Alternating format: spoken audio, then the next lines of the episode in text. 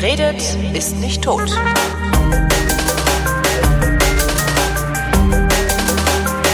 Willkommen zur Wissenschaft mit Florian Freistetter. Und mit Holger Klein. Ich habe einen Artikel gelesen, beziehungsweise eine Überschrift. Äh, neues Buch von Florian Freistetter. Äh, die Neuentdeckung des Himmels auf der Suche nach dem Leben im Universum. Hast du schon wieder ein Buch geschrieben?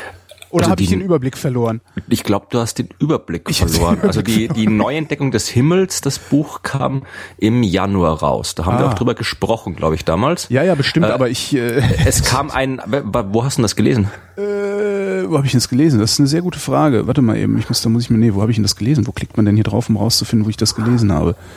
Ich habe, ich komme mit meinem automatischen, im Standard. Ach so, ja, das, der stimmt, der Standard, der hat äh, vermutlich jetzt erst was drüber geschrieben. Also das ist halt, äh, Vom so, halt- äh, 9. Juli. Ja, die haben da anscheinend, hat es dann bei denen gerade reingepasst und dann haben die halt da das, das äh, besprochen. Also äh, was neu ist oder pseudo neu ist, äh, ist das Buch mit dem wunderbaren Titel, der nicht von mir stammt, äh, Der Astronomieverführer. Oh, ah. Das ist quasi die Taschenbuchausgabe von meinem Buch davor, von Der Komet im Cocktailglas. Und das ist jetzt, glaube ich, irgendwann äh, Mitte Juni, Anfang Juli, glaube ich, rausgekommen. Wie, die haben einfach den Komet im Cocktailglas umbenannt? Ja, das machen Verlage manchmal so. Vor allem in dem Fall war es, äh, weil dieser Verlag war bei Rowold, die hatten schon so eine Serie irgendwie der Mathematikverführer und der, Ah, der okay. Logikverführer, der Physikverführer, glaube ich, Christoph Drösser, der hat die, glaube ich, gemacht. Und die wollten halt das, das einfach in die Reihe noch mit reinnehmen und haben das dann eben der Astronomieverführer genannt. Ich fand das halt ein bisschen komisch, weil irgendwie, ich meine, mir ist schon klar, was gemeint ist, also halt zur Astronomie verführen mit der Beschäftigung irgendwie sowas, aber es klingt halt irgendwie so, als wäre ich da irgendwie so, so ein Typ, der irgendwo im Park lauert und sagt, hey, guck mal, die Sterne Genau. hier und äh, da, Genau, so, so, so mit so einem Exhibitionistenmantel und dann hast du halt so ein, so ein Planetensystem da hängen, wo andere das gemächt haben. Weißt du? Genau, ja. Uah. Ja, Ekelhaft. aber es ist, wie gesagt, immerhin, ich finde Taschenbücher gut. Also jetzt, jetzt bin ich endlich mal in den ganzen Bahnhofsbuchhandlungen. Also ich habe noch nicht in allen geguckt, aber ich bin lange nicht mehr Zug gefahren. Aber es ist äh, schön, wenn wenn wenn es verbreitet wird. Ja, man lebt ja davon. Kann man davon eigentlich gut leben oder ist es auch nur eins von vielen Standbeinen? Kommt drauf an, wie du, wie du gut Leben definierst. Also äh, sagen wir mal, ich lebe mit dem, was ich jetzt mache als Wissenschaftsautor, nicht schlechter, als ich vorher als Wissenschaftler gelebt habe.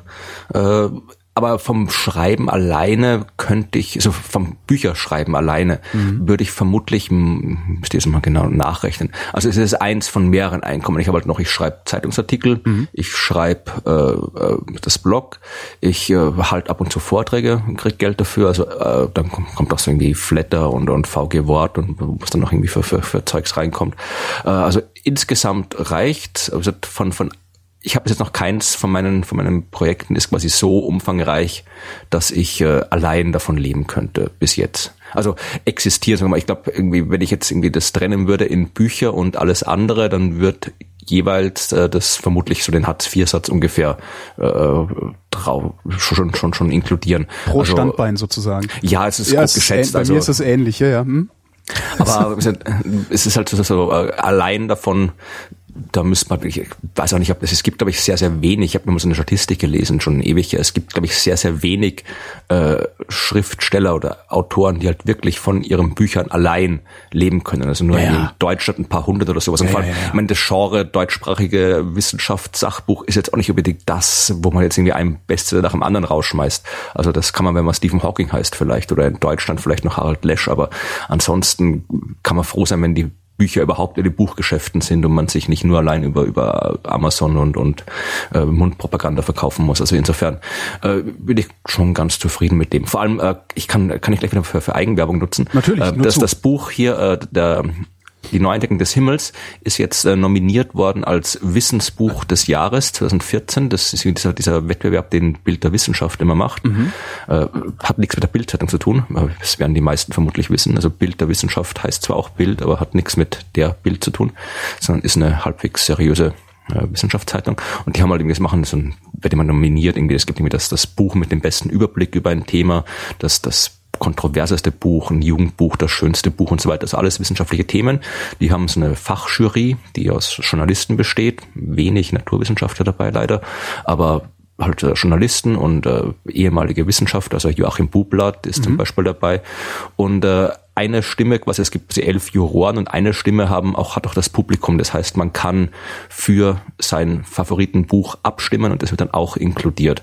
Und äh, da würde ich doch gerne mal die Hörerinnen und Hörer aufrufen, abzustimmen. Und noch schöner wäre es, wenn sie für mich abstimmen. Also man kann da quasi äh, einfach auf das kann man jetzt irgendwie sicher googeln, verlinken die ja, Seite. Den Link für, das, den das, Link für die Shownotes schickst du mir ja, einfach. Das ist, das ist ein bisschen, das geht jetzt nicht so mit Online-Klicks, sondern man muss dir eine E-Mail schicken oder eine mhm. Postkarte, wo halt dann da drauf steht, welche, welche, in welchen Kategorien was man nominiert. Aber das wäre schön, wenn ich da irgendwie wieder mal einen Preis gewinnen könnte. Was ich ja, was ich ja gerade, äh, als du das sagtest, total spannend äh, gefunden habe oder auch immer noch total spannend finde, weil die Idee ja so jung ist, äh, Wissenschaftsbild. Also eine Bildzeitung, ne? es gibt ja Autobild, ja. Computerbild, Tralala-Bild. Ich würde gerne, also das fände ich mal total spannend, eine, eine Wissenschaftszeitung oder Zeitschrift aus der Bildzeitung heraus sehen. Ich würde gerne mal sehen, wie die Bildzeitung es schafft, Wissenschaftsthemen so runterzubrechen, dass Max Mütze sie versteht. Weil das ist ja, ich fand zum Beispiel früher, als es losging mit der, mit der Internetifizierung der, der, der Welt sozusagen oder der Gesellschaft, das war so Ende der 90er Jahre, da hatte ja kaum noch jemand einen Computer, ja, Computer hatten sie, aber kein Internet und so, ne? Da war die Computerbild ein unglaublich gutes Medium, um Menschen an dieses ganze Thema elektronische Datenverarbeitung und Netzkommunikation heranzuführen. Also das, das war immer super simpel erklärt, äh, auch so, dass es der letzte Depp verstanden hat und sowas. Also ich habe damals sehr oft die Computerbild zitiert.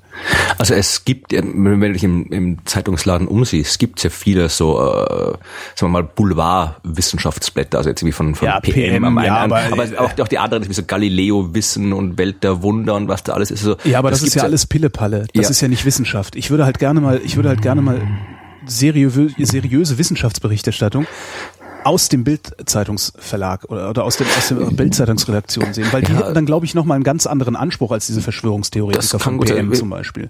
Ich habe ich hab bis jetzt, ich bin einmal von von äh, von der Bildzeitung interviewt worden zu einem wissenschaftlichen Thema. Mhm. Da ging es um irgendeine Entdeckung von einem Planeten, und das war irgendwie so mit mit Video-Interview und dann auch noch im Artikel kurz. Und das war überraschend, überraschend. Äh, äh, unspektakulär oder un, sagen wir mal, überraschend seriös, muss man fast schon sagen. Also der Artikel war natürlich halt äh, bildzeitungsmäßig, also die haben sich nicht jetzt sonderlich für die, die Eigenschaften des Planeten oder von, für die Planetologie oder sowas interessiert, sondern wollten wissen, wohnen da Aliens und äh, wie schnell kann man da hinfliegen und so weiter. Also halt das, was halt so, so den Boulevard interessiert. Aber sie haben nichts Falsches geschrieben. Sie haben auch nicht so, nicht, nicht jetzt irgendwie, wie es oft so ist, dass man halt irgendwie so, so mit, mit, mit könnte, sollte, vermutungsmäßig irgendwie so, so suggeriert, als wäre da irgendwo was Großes, obwohl mhm. da nichts ist, sondern haben das halt irgendwie so dargestellt im Wesentlichen, wie es war, halt auf die typische Bildart und Weise und haben dann auch wirklich, also ich hatte dann irgendwie das war so ein Videointerview und dann hat danach nochmal irgendwie extra nochmal irgendwie der, der Printredakteur angerufen, um noch ein paar offene Fragen und Zahlen zu klären und so.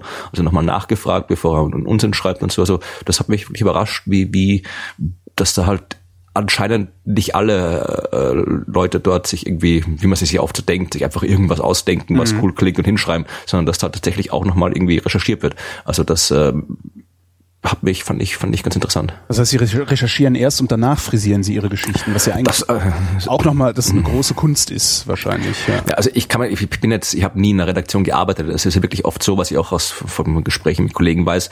Da schreibt halt irgendwie, zum Beispiel irgendwie ein freier äh, Journalist schreibt eine Geschichte, mhm. die kriegt dann der Redakteur und der denkt sich, nee, das ist zu langweilig, da muss noch irgendwie was anderes rein. Und da kommt halt der Redakteur, der halt dann irgendwie vielleicht, der halt kein Experte ist, weil sonst hätte er die Geschichte ja selbst geschrieben. Und der hat dann irgendwie, irgendwie so, so ein zusammen gegoogeltes Halbwissen und denkt sich, ach, da habe ich mal was gehört, das schreibe ich noch da rein. Und am Ende hast du dann irgendwie eine Geschichte, wo halt dann irgendwie äh, kompletter Unsinn drin steht, weil halt ja. irgendwie das der Redakteur nachher reingebastelt hat. Also das, das habe ich schon öfter erlebt, dass halt wirklich, gerade jetzt ist wieder ein, ein, Artikel, wo ich auch irgendwie interviewt worden bin dafür, den habe ich nicht geschrieben, sondern bin nur interviewt worden, wo dann halt auch der, äh, der Endredakteur dann noch ein paar Fakten irgendwie, unter Anführungszeichen, Fakten äh, noch reingetan hat, von denen sowohl ich als auch der Journalist, der den Artikel geschrieben hat, uns vollkommen klar war, dass das Unsinn ist, was wir dann aber beide erst gemerkt haben, wie halt der Artikel dann online war. Also und dann und dem auch gedruckt war, dass da halt irgendwie der Redakteur meinte, er musste noch irgendwas, von dem er glaubt, dass er es weiß, noch irgendwie mit reintun, obwohl es halt irgendwie Unsinn ist. Also sowas kommt das schon öfter halt vor. Blöd, ne? Ja, das halt irgendwie, wenn halt irgendwo die, die, der, die irgendwo auf einer Ebene Höhe oben drüber dann nochmal nachträglich reingepfuscht wird. Aber ich bin, ich habe nie in der Redaktion gearbeitet. Ich kann da jetzt nicht wirklich was dazu sagen, wie das da jetzt konkret abläuft, ja, wie häufig das halt, ist. Aber da sitzen halt oft Leute, die ähm, also Journalismus, journalistische oder Ausbildung von Journalisten ist ja so eine so eine äh, ja, im Grunde kriegst du da so dein Handwerkszeug äh, mitgeliefert, um irgendwelche Themen, von denen du eigentlich gar keine Ahnung hast, soweit äh, zu recherchieren und runterzubrechen, dass sie vermittelbar werden.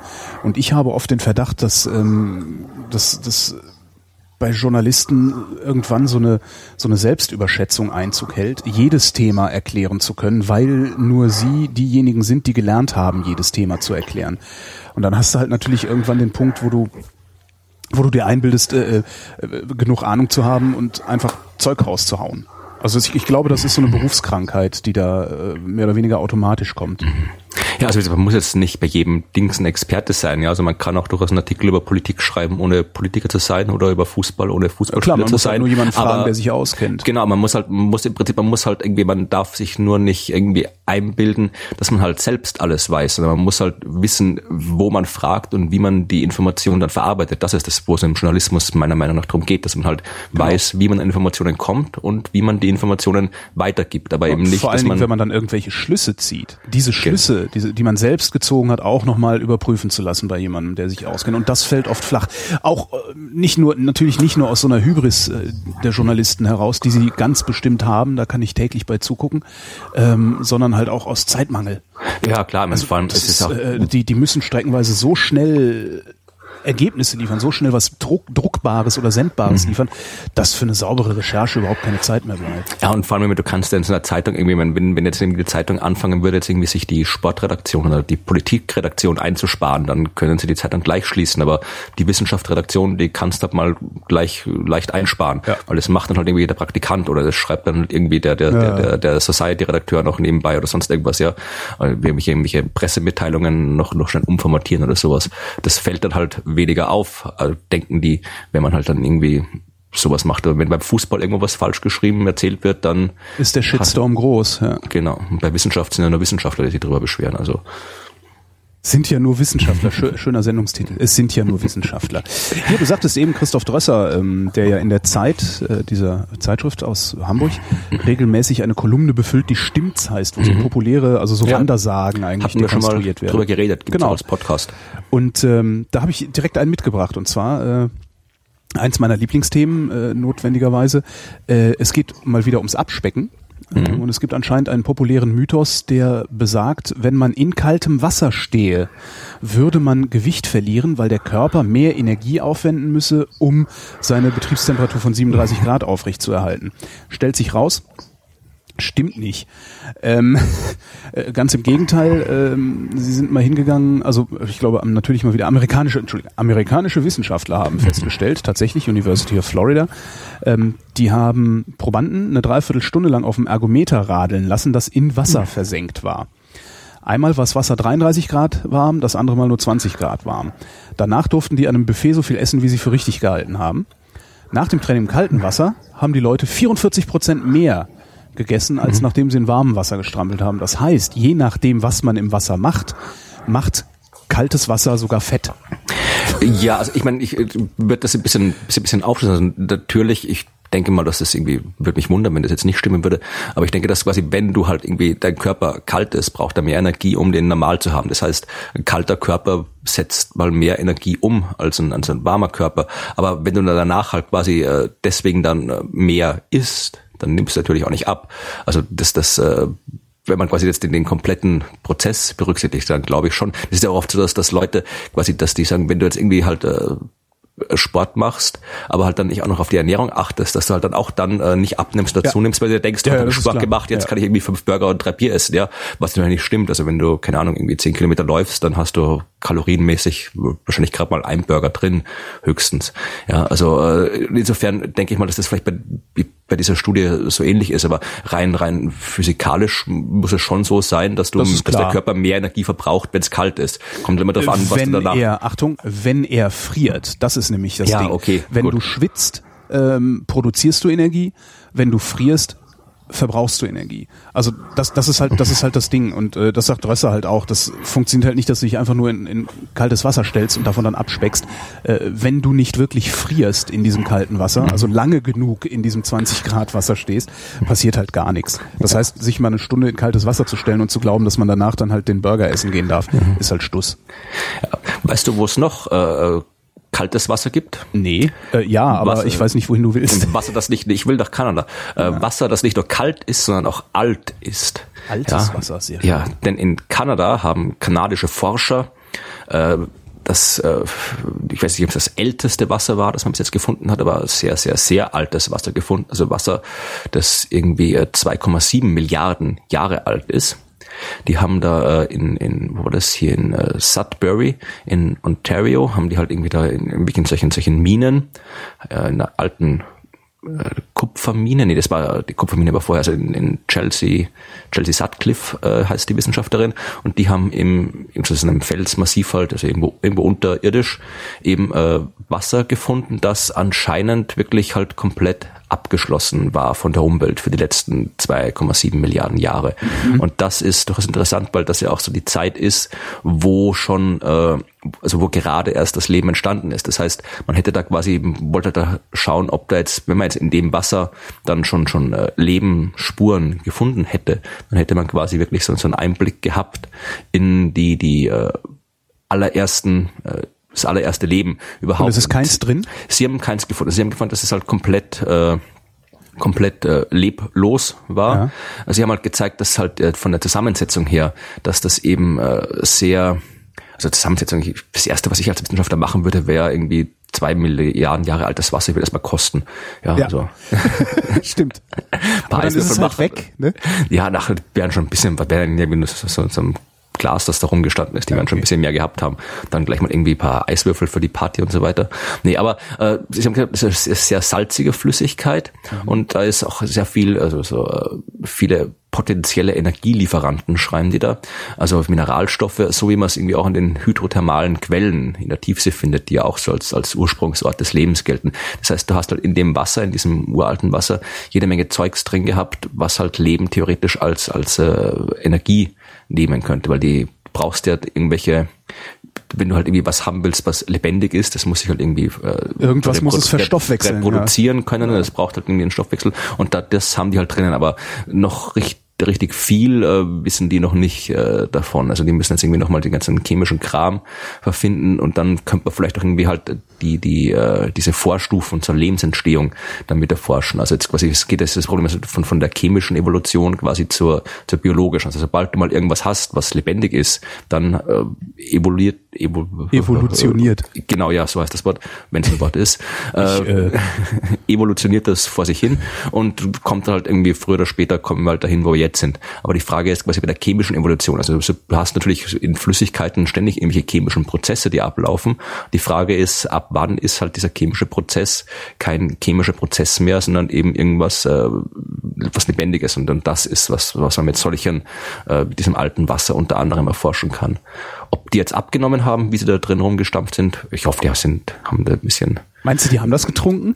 Ja, schaut locker auf jeden Fall hundertprozentig.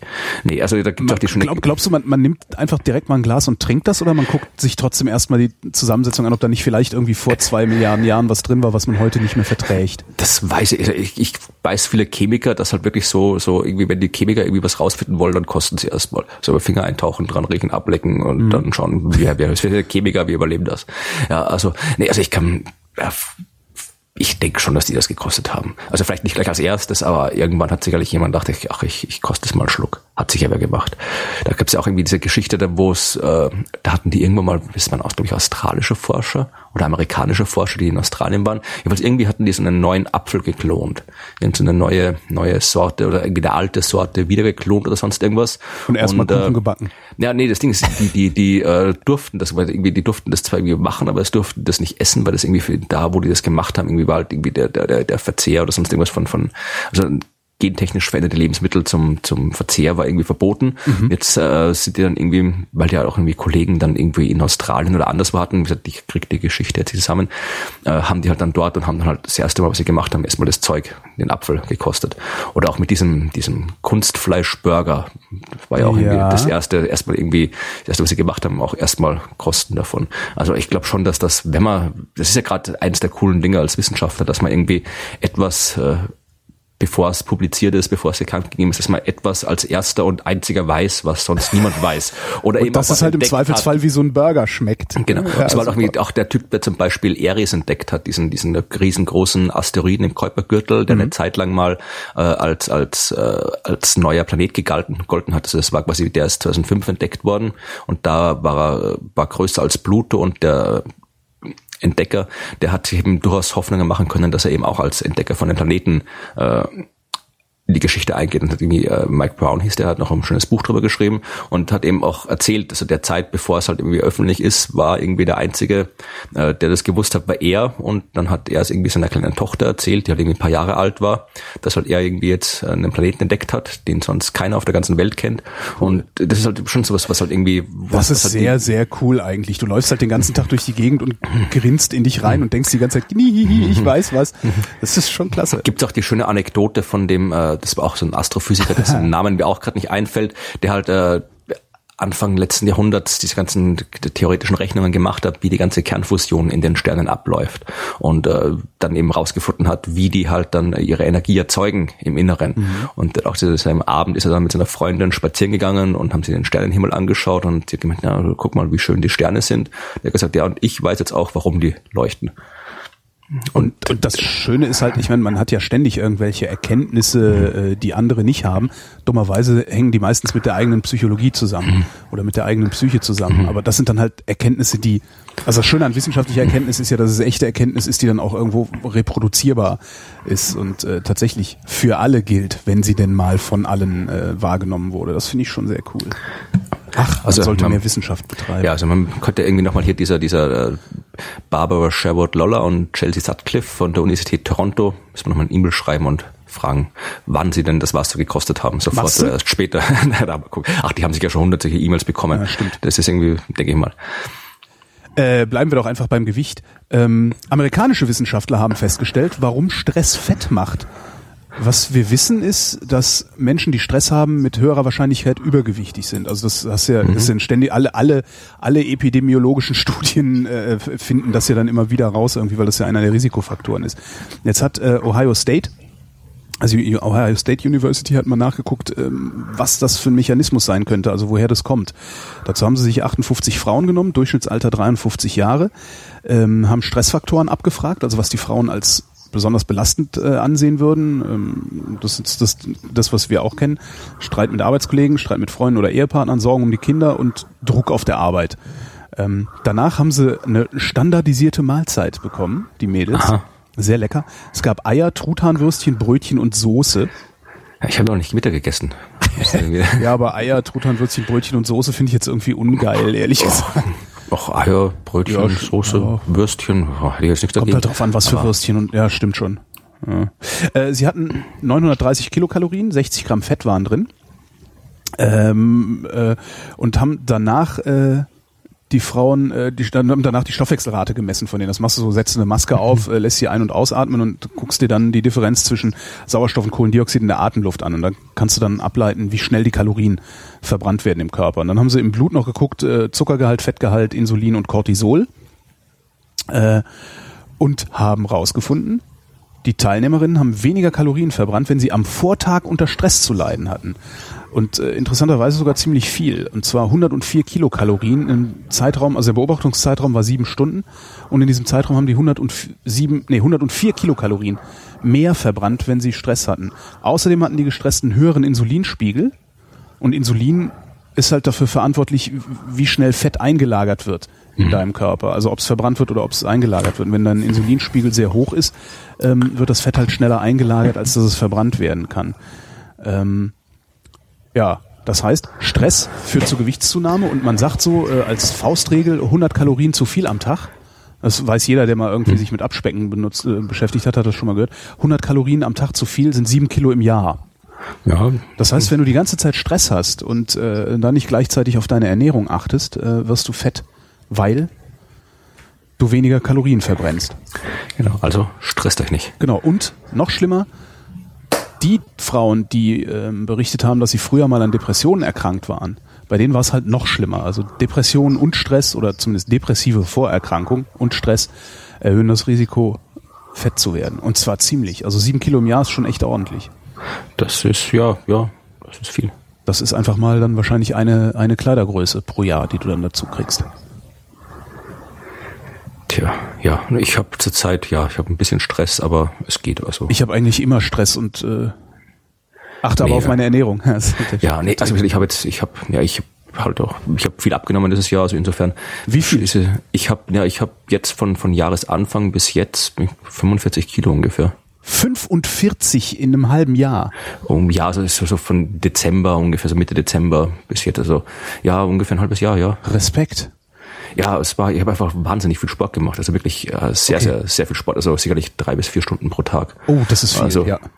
Also insofern und dann natürlich auch auf die Ernährung geachtet. Also ich wollte gerade sagen, du musst jetzt aufpassen, wenn du damit mal aufhörst, so viel Sport zu machen. ähm ja, nee, also mache ich auch weiter. Also ich okay. bin jetzt quasi jetzt bin ich quasi so halt auf, auf dem Level. Jetzt bin ich dahin vom gewichtsmäßig, wo ich halt hin wollte ungefähr. Mhm. Und äh, jetzt kann ich halt wie früher habe ich halt wirklich halt jeden Tag viel Sport gemacht und jeden Tag äh, wenig oder nicht wenig, aber halt ich habe wesentlich aufgehört, Alkohol zu trinken, Süßkram und so weiter, alles mhm. sehr eingeschränkt. Und jetzt bin ich halt so, jetzt muss ich halt nicht unbedingt jeden einzelnen Tag Sport machen, sondern halt irgendwie nicht mehr so oft. Ich, ich trinke halt auch ab und zu mal ein Bier, ist auch ab und zu mal irgendwie ein Kuchen oder sonst Kilo irgendwas. Richtig, das ist echt also, richtig heftig.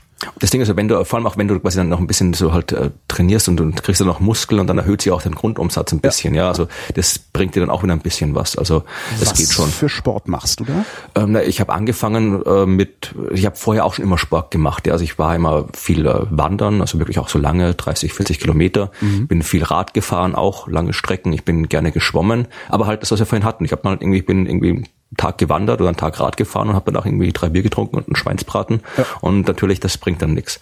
Also ich war durchaus fit, aber halt äh, nicht dünn. Mhm. Ja, also und dann, äh, ich, was habe ich dann gemacht? Ich habe einfach angefangen, wirklich so ganz mittags einfach mal eine halbe Stunde irgendwie hier in Jena spazieren gegangen. Also hier sind Berg hoch, wieder runter. Mhm. Bin dann auf dem Heimtrainer den ich, das ist so ein Zimmerfahrrad, immer abends vor mich hingeradelt, habe dann immer bei Fernsehen geguckt, also das war so meine Freizeit, ja. äh, habe viel geschwommen und dann äh, ungefähr im Februar war das, habe ich angefangen zu laufen.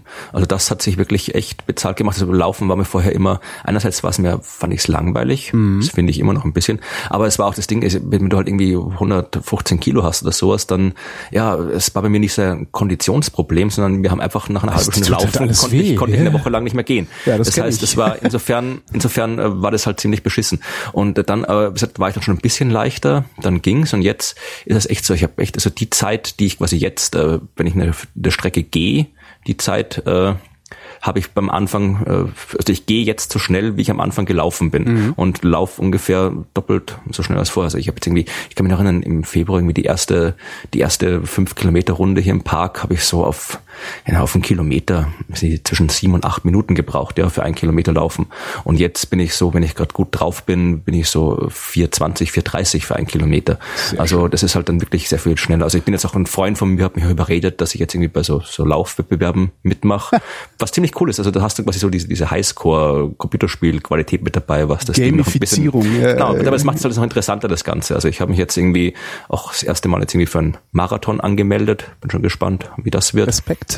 Ja, also mal gucken. Also das macht jetzt dann wirklich Spaß, wenn man dann, vor allem, ich habe glücklicherweise einen Job, wo ich das Ganze hier auch, auch quasi beruflich nutzen kann. Also ich kann quasi, wenn ich jetzt irgendwie äh, eine Stunde oder zwei laufen gehe oder Fahrradfahren gehe, dann äh, kann ich nebenbei irgendwie Hörbücher und Podcasts hören, die ich halt irgendwie zu Recherchezwecken sowieso hören muss. Also wenn ich jetzt irgendwie ein mhm. neues Thema schreiben will über, keine Ahnung, irgendwas über Asteroidenabwehr oder über Klimawandel, dann lade ich mir halt ein paar Podcasts runter zu dem Thema und anstatt vom PC zu sitzen und zu recherchieren, mache ich das halt irgendwie während durch die Gegend laufe. Also insofern ist es nicht ganz äh, zeitlich bei mir, ist es halt kein Problem, dass ich halt viel Sport mache. Das hat sich bezahlt gemacht. Hast du ein Problem mit deiner Haut? Also weil die Haut bildet sich doch so schnell nicht zurück, wie du das ähm, Unterhautfettgewebe äh, abgeschmolzen hast, oder? Es gibt, nein, also das eigentlich, eigentlich ist es, nein, also ist es nicht, dass da irgendwie alles so, so wie bei Soldberg von Futurama, ja. sich irgendwie schält, so schaut's nicht aus.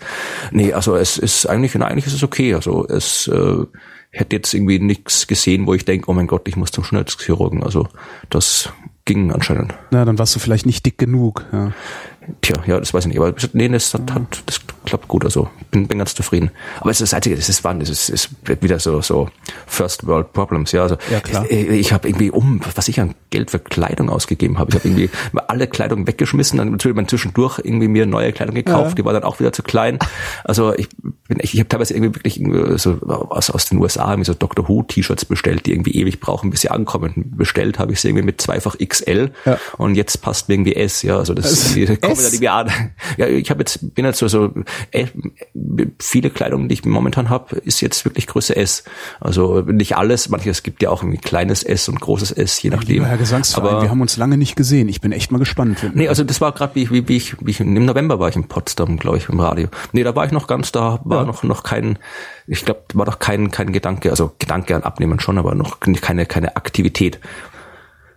Das Wahnsinn. habe ich erst im Dezember angefangen. Ja, ja, ich bin gespannt, wenn wir uns das nächste Mal sehen. Ich bin sehr gespannt. ja, na mal gucken. Das, dann machen wir machen wir einen Wettlauf. Äh, den gewinnst du, weil ich nicht laufe bisher. Nee, oder oder äh, Radfahren. Ja, das geht, das krieg ich hin. Dann machen wir zwei Runden, äh, zuerst äh, Radfahrpraxis fahren und dann irgendwie Radfahrtechnik für Radfalträder erklären. Dann, geht, Genau. dann gewinnst du dann. Zurück zur Wissenschaft. Ja. Willst du oder ich? Ich hätte noch was, Ähm, was, was erzähl mir was.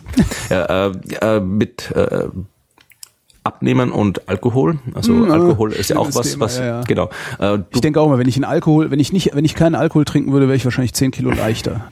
ja, also das, das, ich habe halt, ja, das war nicht vorher so, dass ich vorher gesoffen hätte, aber ich habe halt einfach wirklich auch äh, aufgehört, Alkohol zu trinken. So Oder nicht komplett, auf, also ne? nee, nicht komplett, also ich trinke schon noch, wie gesagt, äh, zwischendurch immer wieder, aber nicht halt jetzt irgendwie äh, am Wochenende ein, zwei Bier oder sonst irgendwas, aber jetzt nicht nicht äh, so viel und das das hat sich natürlich schon bezahlt gemacht. Aber du bist ja äh, Weinexperte oder Nein, zumindest um, umgibst dich mit Weinexperten und umgehe, äh, genau, das ist, und, und, und hoffe auf den Abglanz, der dann auf Genau. mich fällt. Nee, aber du machst ja deine Sendung über Wein und alles Ja. und, und äh, da trinkst anscheinend selbst, wir bekommen auch Wein und zwar Mhm. nicht jetzt irgendwie einfach so, sondern mit dem Anspruch, über den Wein was äh, herauszufinden und so weiter. Ich komme ja aus einer kompletten Weingegend in Österreich, also da, wo ich herkomme, da ist ja entweder du machst selbst Wein oder du bist mit dem Verband, der Wein macht und Weingärten sind da überall, also ich hat, hat nie auf mich abgefärbt, also ich bin kein, kein Weinmensch. Aber äh, du wirst vielleicht dich schon mal mit dem Problem der Korken beschäftigt haben. Ja. Also da gibt's ja irgendwie, ich weiß nicht, wie da jetzt die Szene ist, ob da jetzt immer noch der Kork, Korken als das Nonplusultra gilt. Ja, oder bei den Traditionalisten ist es so. Ja. Also vor allen Dingen, also ich, ich sehe ja hauptsächlich die Konsumentenseite. Da gibt's dann halt so Traditionalisten, die glauben, dass jegliche Veränderung ja äh, äh, Teufelswerk sei und darum ähm, der Naturkorken unbedingt in der Flasche sein muss.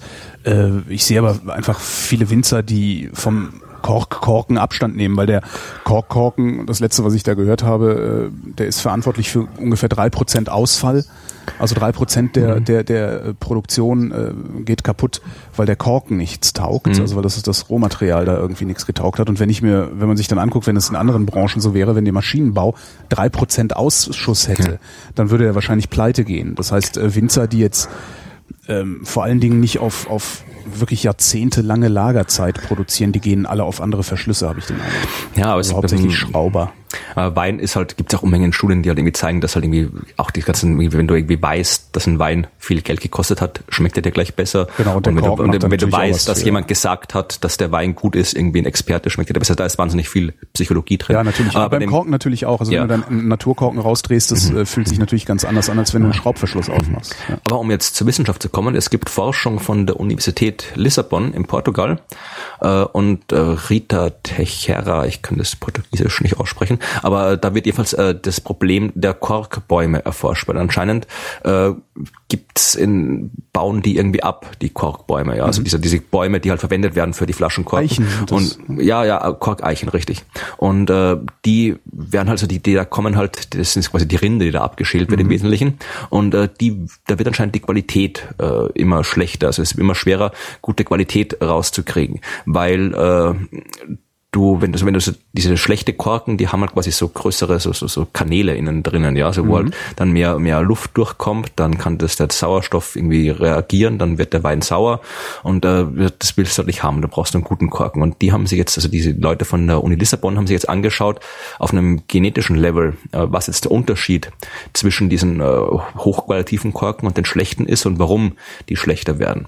Und sie haben festgestellt, dass bei den äh, hochqualitativen Korken den Korkbäumen, dass die halt äh, sehr viel sogenannte Heatshock-Proteins haben. Also ich weiß jetzt gar nicht, wie man das auf Deutsch übersetzt, aber die helfen halt dabei, dass äh, eben der der äh, der Korkeiche die dickere Rinde bekommt, mhm. damit eben unter anderem die besser geschützt ist gegen UV-Licht, gegen stärkeres UV-Licht, gegen höhere Temperaturen und gegen Trockenheit, was ja letzte Zeit vor allem in Portugal, genau, in Portugal immer stärker wird. Mhm. Und äh, dann haben sie sich die, die schlechten Korken angeschaut und äh, festgestellt, dass eben diese Heatshock-Proteine da weniger aktiv sind, aber dass die halt äh, sich eine andere, andere Möglichkeit gefunden haben, äh, diese Bäume gegen die gleichen Probleme anzukämpfen, nämlich die haben halt im Wesentlichen äh, haben die halt äh, mehr Phenolharz, glaube ich, heißt es, äh, produziert und dann eben größere Kanäle in dieser, dieser Korkbarke drin, Korkrinde drin, um das halt durchzuleiten. Das heißt, weil halt die, äh, diese schlechteren Bäume weniger diese, diese Proteinaktivität haben, haben die halt als Alternativversion diese Rinde mit den größeren Kanälen gemacht, was dann am Ende zu den, zu den schlechteren äh, Korken für die Flaschen geführt hat. Heißt das, dass es für die Korkeiche weniger Energieaufwand bedeutet, schlechte Korken sozusagen herzustellen. Na, es also, heißt also weil der, der Clear ist, es scheint ja ein Ergebnis, also wenn es tatsächlich mit den mit den äh, Temperaturbedingungen und und, und ähm, Feuchtigkeitsbedingungen zu tun hat, die ja in Portugal Portugal trocknet ja aus auch äh, im, im, Rahmen des Klimawandels verschiebt sich da ja doch alles nach nach Norden. Äh, also warum machen die Bäume das? Das ist eigentlich die Frage. Gibt es da eine Theorie? Äh, also weil normalerweise macht die Natur ja was das, was das effizienteste ist, also das energieunaufwendigste. Also die sagen hier, also ich habe nicht die Forschungsarbeit, sondern nur einen Artikel über die Forschungsarbeit. Aha. Also die sagen hier, dass die Ursprungshypothese war, dass eben äh, der Baum mehr Schutz braucht, weil es eben heißer wird und mehr UV-Strahlung und so weiter. Und dann äh, deswegen dickeren Kork produziert. Ja, und dann irgendwie auch besseren Kork produziert und mehr Korken produziert. Das war die Hypothese, die die Forscher hatten. Die haben aber herausgefunden, dass, dass genau andersrum ist. Dass eben diese, die, dass die, dass die, der, die Eiche sich jetzt quasi einen anderen Weg gefunden hat, indem sie eben mehr Phenolharz produzieren mhm. und mehr diese, diese Kanäle dadurch, äh, durch ihre Rinde äh, anlegen und dann eben dadurch besser gegen das UV-Licht äh, abgeschirmt sind. Und dass eben dadurch eben wesentlich mehr mittlerweile immer äh, Korkeichen jetzt eben äh, schlechteren Kork liefern. Aber wie gesagt, das ist, ich glaube, die sind noch nicht ganz fertig mit der äh, mit der mit der Forschung. Also es geht jetzt darum in der in der Zukunft irgendwie, dass du halt ein bisschen, dass du halt das irgendwie schnell äh, diagnostizieren kannst, herausfinden kannst, welche welcher Baum jetzt welche Strategie anwendet und dann eben so so so halt äh, zuchtmäßig halt dann die besseren Eichen äh, mhm. züchtest. Aber die sind ja auch wie so Olivenbäume, die brauchen auch irgendwie, die Korkeichen brauchen auch irgendwie 50 Jahre oder irgendwie sowas, bis sie dann irgendwie vernünftig äh, äh, bewirtschaftet ihre, werden genau. können. Ja. Also ich nehme an, dass vermutlich dann doch auch in Portugal oder anderswo auf die, auf die Nicht-Naturkorken umgestiegen wird, was ich jetzt auch nicht gar nicht so schlimm finde. Also ich, es ist halt schwer, schwer vorherzusagen. Du hast halt das Problem, dass du, wenn du 50 Jahre alte Weine gibt's halt nur mit Naturkorkverschluss. Darum müsstest du jetzt eigentlich erstmal. Ja, die, die alten Weine, ja okay, aber wenn du jetzt neue Weine machst, meine ich. Na, die Frage ist halt, wenn du einen Wein machst, den du auf 50 Jahre lagern können willst, weißt du halt nicht, welcher Verschluss 50 Jahre lang äh, lagerfähig ist. Das weißt du bei Naturkork. Allerdings mit drei Prozent Ausschuss. Ja, ja das ist irgendwie, keine Ahnung, Tetrapack oder sowas hält doch auch genau, lange. Tetrapack ist auch gut. Tetrapack ist immer gut. Britische Wissenschaftler hingegen haben festgestellt, dass Bioessen äh, auch gesünder ist. Ähm, eigentlich ist Bioprodukte kaufen ja eine Umweltentscheidung und keine Gesundheitsentscheidung. Also geht ja nicht darum, dass du besonders gesundes Essen zunimmst, sondern es geht darum, dass die Bedingungen oder die Umweltauswirkungen bei der Produktion des Essens möglichst äh, wenig schlimm sind. Jetzt haben sie sich mal angeguckt, ähm, Allerdings nur in, nur ist auch gut.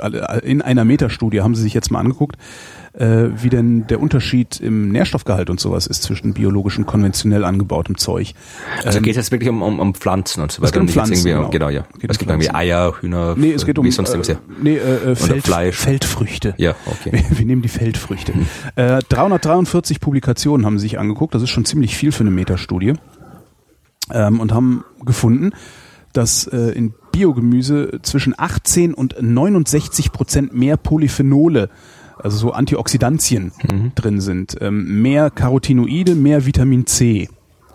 Ähm, die äh, vermuten, also diese, diese, diese, vor allen Dingen die äh, Antioxidantien bilden die Pflanzen ähm, als, als Abwehrreaktion gegen Schädlinge und Witterungseinflüsse und allen möglichen Scheiß.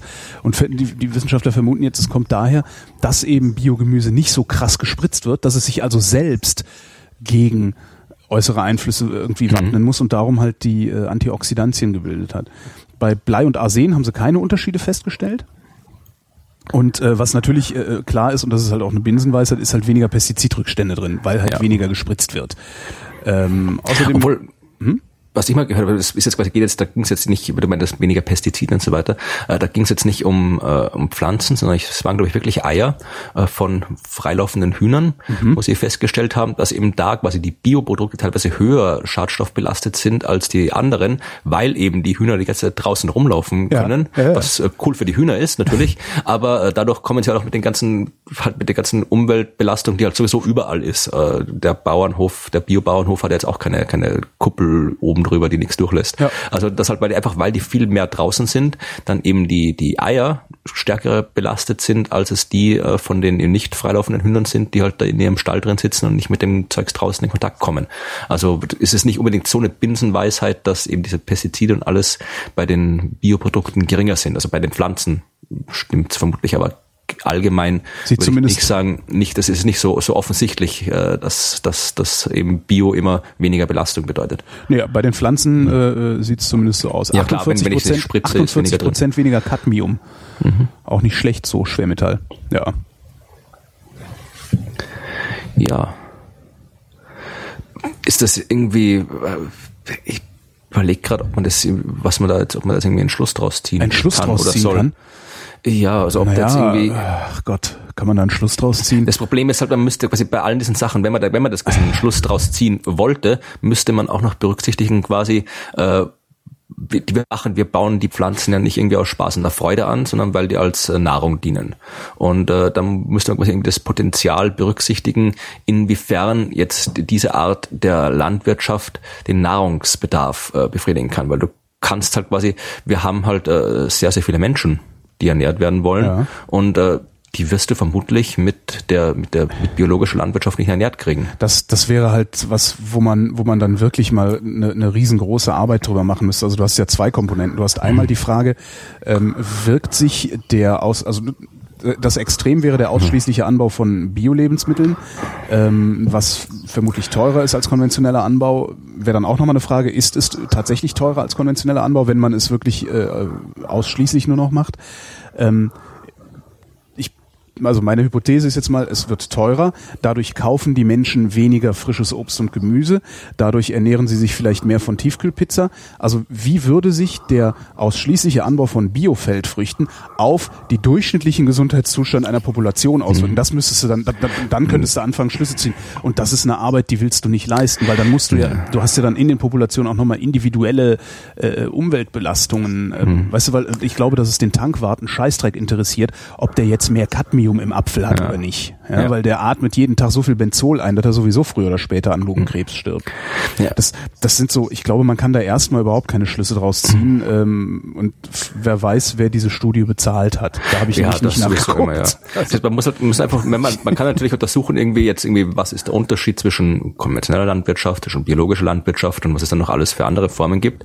Aber dann wenn man da jetzt quasi rausfindet, irgendwie die eine Form ist besser als die andere, dann muss man sich halt auch überlegen, äh, hilft uns das weiter oder müssen wir uns irgendwie auch überlegen, äh, es hilft ja nicht nur, wenn wir wissen, äh, dass es irgendwie besser ist, es ist auch besser irgendwie, es wäre auch besser, wenn alle Menschen irgendwie eine Million auf dem Konto hätten und sich stressfrei in Ruhe irgendwie zu Hause ein schönes Leben machen könnten. Nee, eben nicht, weil ähm, ja. dann wäre die Million halt der Tausender, den wir heute auf dem Konto ja, ja, haben eh, und die Reichen hätten halt nicht ein, nicht 10 Millionen, sondern 100 Milliarden. Ja, also, das meine ich also, das quasi, es ist nur, weil etwas, weil wir jetzt rausfinden, Bioessen ist besser, heißt es nicht, dass es besser wäre, wenn, wenn jetzt alles äh, Bioessen angebaut genau. wäre. Also da müsste man sich erst überlegen, äh, kann man das, was am Bio, am, in der Biolandwirtschaft äh, besser ist, das, was die Biolandwirtschaft besser macht, kann man es auch irgendwie so verwenden, umsetzen, dass man eben äh, mit dem System, das wir sonst haben, also das irgendwie in das Gesamtsystem integrieren. Also äh, Darum wollte ich halt wissen, ob die da auch irgendwelche Schlüsse draus gezogen haben oder haben einfach nur gesagt ich haben. Ich habe jedenfalls keine halt, gefunden. Ja, okay. Ja.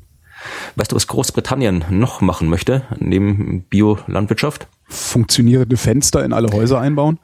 ich denke mal, dass es durchaus auch äh, Plan ist, der da vielleicht von manchen Leuten verfolgt wird, aber kann ich jetzt speziell nichts sagen.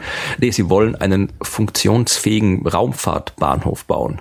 Äh, bis 2018. Ach Gott, das sah ich irgendwo und habe gedacht, ach, das ist bestimmt wieder so eine komische äh, saure Gurkenzeitmeldung. Das ja, das kann, kann hinkommen, ja. Also es geht darum, äh, der, der britische Wissenschaftsstaatssekretär oder sowas. Also das soll irgendwie ein Bahnhof werden, halt für kommerzielle Flüge, für, für äh, auch für, für also Satelliten sollen dann hingebracht werden, auch für Weltraumtourismus. Und äh, das ist halt, ich, ich steht auch in dem Artikel, äh, Kritiker halten die Pläne für werbewirksames Wahlkampfversprechen, äh, was ich durchaus auch äh, zustimme, weil äh, weil natürlich, es schadet nichts, wenn man irgendwie so ein bisschen halt Weltrauminfrastruktur äh, schafft. Das schafft, wir sind hoch, hochtechnische Arbeitsplätze und so weiter. Äh, das ist, bringt durchaus was. Mhm. Aber äh, einerseits ist die Frage, wollen das Ding halt in Großbritannien bauen. Ist, da hast du Hast du halt Baut zwei man sowas nicht in Äquatornähe? Ja, genau, das sind zwei Probleme. Das eine ist, von den acht möglichen Standorten haben die äh, sechs in Schottland und die sind ja auch gerade so bescheuert und wollen sich jetzt irgendwie unabhängig machen dort. Äh, das heißt, es wird dann auch wieder problematisch. Und äh, das andere ist, ja klar, also wenn, wenn du was, äh, ganz simpel gesagt, wenn du was ins, ins All bringen willst, muss es schnell genug sein. Mhm. Ja, du brauchst diese Fluchtgeschwindigkeit von, sind elf Kilometer pro Sekunde oder irgendwie sowas, musst du halt erreichen und die Geschwindigkeit musst du im Teil halt irgendwie mitgeben. Du musst halt entsprechend viel viel äh, Treibstoff reinpacken und alles, das kostet Geld. Oder du nutzt die Geschwindigkeit der Erde, weil die Erde bewegt sich auch, die dreht sich im Kreis. Das heißt, äh, wenn du jetzt quasi, du kannst quasi die, die, die, es ist so wie wenn du halt irgendwie, weiß ich, beim Hammerwerfen das Teil irgendwie über dem Kopf drehst und dann loslässt, hast du auch schon eine gewisse Geschwindigkeit von der Rotation mit dabei. Und die kannst du eben dem Teil mitgeben. Und die Geschwindigkeit ist umso größer, je näher du am Äquator bist. Ja, also am Äquator drehst du dich am schnellsten mit der Erde rundherum. Und je weiter du zum Nordpol kommst äh, oder zum Südpol, desto langsamer bist du. Ja. Also mhm. wenn du genau am Nordpol stehst, dann drehst du dich einmal in 24 Stunden um deine eigene Achse, legst also genau keine Strecke zurück. Wenn du irgendwie halt einen Meter südlich vom Nordpol bist, dann legst du halt irgendwie einen Kreis mit einem Meter Durchmesser, äh, ein Meter Radius zurück in 24 Stunden. Also bist recht langsam. Und wenn du am Äquator bist, legst halt den kompletten Erdumfang in 24 Stunden zurück und bist entsprechend schnell. Das sind, ich habe es mal irgendwie ausgerechnet, vor langer Zeit und wieder vergessen, aber irgendwie 1000 irgendwas kmh oder sowas hast du da schon drauf, mit der du dich da rumbewegst. Und das ist halt alles eine Geschwindigkeit, die du halt dann äh, nicht mehr selbst ins Raumfahrzeug reinstecken brauchst. Und drum sind halt die ganzen äh, Weltraum Bahnhöfe sind auch meistens, also die USA haben halt irgendwo in, in, in Florida mhm. unten, äh, die Europäer in, in Französisch-Guyana am Äquator, also drum baut man die halt am Äquator hin und jetzt irgendwie Großbritannien oder Schottland ist halt doch ein bisschen weit weg vom Äquator. Das heißt, ähm, ja, das kostet halt dann wieder extra, ist dann halt wieder teuer und wenn das noch ein kommerzieller, also nicht nur für die Forschung, sondern halt ein kommerzieller Raumflughafen sein soll, dann wäre es halt meiner Meinung nach gut, wenn man den irgendwo hinbaut, wo man möglichst billig hinfliegen kann. Weil so hast du quasi wieder rein vom, vom Standort her einen Wettbewerbsnachteil gegenüber dem Rest, weil du halt generell immer schon mehr Treibstoff brauchst, um irgendwas irgendwo hinzufliegen. Dann ist es ja doch, dann ist es tatsächlich eine Ente. Oder zumindest ja, eine Ente nicht, aber halt, ja, das war halt, war halt gerade diese große Luftfahrtmesse da in, in Farnborough okay. in London, wo halt dann irgendwie die ganzen Riesenfirmen da alle irgendwie ankommen und da gesagt, ja, also ich lese ja gerade den Artikel auch Großbritannien hat bis jetzt überhaupt nur einen das ist Großbritannien hat bisher kaum Erfahrung in der Raumfahrt mhm. und sandte bisher nur eine einzige Astronautin ins All. Tatsächlich haben die haben die sonst keinen im Weltall gehabt. Also ich habe jetzt auch Großbritannien nicht als als als Raumfahrt, auch also weder als Luft noch als Raumfahrtnation irgendwie. Äh, also auch also das letzte, was ich an Großbritannien und und äh, ich sag mal Forschergeist da äh, in naja, Erinnerung habe, ist halt, ist halt, dass sie mit mit Schiffen losgefahren sind. Ja, aber okay. sonst, dass sie dass sie jetzt irgendwie Luft- und Raumfahrt ja. ist jetzt nichts, was ich in Großbritannien groß. Ja, die haben die TARDIS. Ja, genau, die haben eine TARDIS. brauchen die jetzt noch was anderes? ja, ja, aber wenn vielleicht 2018, vielleicht kann man dann eine Exkursion machen zum Raumfahrtbahnhof in England, wenn oder Großbritannien oder in Schottland. Stonehenge, Weltraumbahnhof Stonehenge. Ja, da, oder, oder Seahenge, da wäre auch noch eine Sea Geschichte dazu. Seahenge? Ja, es gibt ja, wenn Henges, äh, Henges gibt es ja jede Menge in England, mhm. in, also in, vermutlich in Schottland auch, also diese diversen Steinkreise und Holzkreise und es gibt unter anderem auch eins, das heißt äh, Seahenge, obwohl die Archäologen, die da wieder mitreden können. Also Hensch hat äh, eine ganz spezielle archäologische Bedeutung. Da muss, glaube ich, irgendwie so, so ein Wall rundrum sein oder irgendwie ein Graben drumrum sein. Und ich glaube, Stonehenge ist offiziell gar kein Hensch, uh. sondern einfach nur ein Steinkreis oder sowas. Und äh, Seahenge ist auch, das steht äh, irgendwo, ist das so, so ein äh, Kreis aus, aus, aus Holz, also aus Baumstämmen, wie er früher äh, auch Stonehenge hat ja angefangen quasi als Holzkreis. Und das war ja, hast du ja auch irgendwie hier in Deutschland, Großeck zum Beispiel, das Sonnenobservatorium, was ich nur empfehlen kann. Also du hast Unmengen in ganz Europa verteilt in dieser, dieser Megalithzeit, Unmengen diese ganzen äh, Stein, also diese Holzkreise, wo man halt heutzutage nur noch diese, die, die Fundamente findet. Mhm. Aber das waren wirklich halt anscheinend damals weit verbreitet, dass du halt irgendwie dir da so, so ein Ding hingestellt hast, um halt so quasi als Kalender, als, als äh, Observatorium für religiöse Feste und so weiter. Und äh, dieses Ding äh, Seahenge, das steht halt irgendwie in in äh, halb im Wasser und mhm. da haben sie jetzt ein zweites gefunden, ja, in der schönen Stadt Holm, Holm next the Sea. Äh, und äh, haben jetzt auch so einen Baumstammkreis gefunden, der halt irgendwie äh, teilweise im, im, im Meer liegt. Und das Ding, also dieses Seahenge, das alte Seahenge, das haben die gesagt, okay, das war vermutlich nur so eine Art Denkmal, ja, also jetzt als, als, als, als Gedenkstätte oder sowas für irgendjemanden. Aber äh, hier in diesem neuen Seahenge oder Holm 2, wie wir es genannt haben, da haben die jetzt irgendwie so von, von Hinweise gefunden, dass da eben tatsächlich jemand irgendwie begraben war oder so ein Sarkophag war. Und das Problem war, äh, dass die halt dieses Holz äh, wenn das da irgendwie seit 4000 Jahren oder sowas da im Meer rumliegt und dann halt freigespült wird, ist nicht unbedingt sehr stabil ist. Ja, das, das, das Meer spült da Teile fort, äh, Stürme, die es auch immer mehr gibt, die waschen das aus und damit du das halt irgendwie konservieren kannst, musst du halt im Prinzip das Holz mitnehmen und dann halt äh, irgendwo das, das Wasser in den Holzzellen dadurch ein Konservierungsmittel austauschen und so weiter. Also das wollten die Archäologen eigentlich gern machen. Dieses, das Zeug ist ja doch immerhin 4000 Jahre alt. Mhm. Äh, das ist halt irgendwie interessant zu sehen, wie die halt damals die Dinge gebaut haben. Äh, rat mal, wer sich darüber beschwert hat, als sie das äh, äh Greenpeace. äh, Greenpeace weiß ich gar nicht. Also das waren, äh, also ich meine, hier British Heritage war das, also diese Denkmalpflegeorganisation, die äh, einerseits waren es die Einheimischen dort, die mhm. sich beschwert haben, wenn ihr uns da den, den, den, den Holzkreis wegschleppt, kommen keine Touristen mehr. Ah, und die Wirtschaft waren, hat sich beschwert. Ja, dann und äh, moderne Druiden. Äh, Plastikschamanen. Dieser ganze Neopaganismus, ja, ja, ja, ja. Also, was auch immer so toll ist, die immer erzählen, dass sie halt irgendwie so die, die, die alte Tradition fortsetzen und so weiter. Aber wenn du das genau anschaust, also von, von, von der klassischen druidischen Religion, sofern es sie dann gegeben hat, gibt es irgendwie außer irgendwie ein paar Zeilen, glaube ich, irgendwo bei Julius Caesar oder sowas und den Asterix-Heften, mhm. gibt es da irgendwie keine, keine vernünftigen, also gut, Asterix ist auch keine vernünftige Quelle, aber es gibt eigentlich keine wirklichen vernünftigen Quellen und äh, im Wesentlichen ich, kann ich jetzt gerade nicht durch, nicht nicht spontan bestätigen durch Quellen, aber ich habe immer gelesen, äh, dass die im Wesentlichen sich halt irgendwie ein Typ im, im 18. Jahrhundert oder sowas oder 19. Jahrhundert sich im Wesentlichen diese ganze neue äh, druidische Religion halt im Wesentlichen ausgedacht hat. Also das, was die da irgendwie alle machen, die da in weißen Kleidern irgendwo in Stonehenge rumlaufen, das ist halt im Wesentlichen eine neuzeitliche Erfindung, die halt als alte Religion ausgegeben wird. Aber diese modernen Druiden, jedenfalls, die haben gemeint, wenn man da diesen Steinkreis wegschleppt, dann ist das ein Sakrileg und die Archäologen konnten das Zeug dann wegbringen, allerdings nur unter Polizeischutz. Und wilden Flüchen von Druiden, die genau. Äh, sie und ihre Familie mhm. Also das war, wie gesagt, das war quasi bei, bei diesem äh, ersten bekannten äh, Seahenge und dieser neue äh, entdeckte, der, da ist es genauso schwierig und wenn der, der wird jetzt im Wesentlichen halt dann zwei, drei äh, Jahre noch durchhalten und dann ist er weg, wenn man nichts dagegen macht. Da freut sich also, bestimmt der Druide drüber. Genau. Ähm, kannst du erklären, wie ein Laser funktioniert?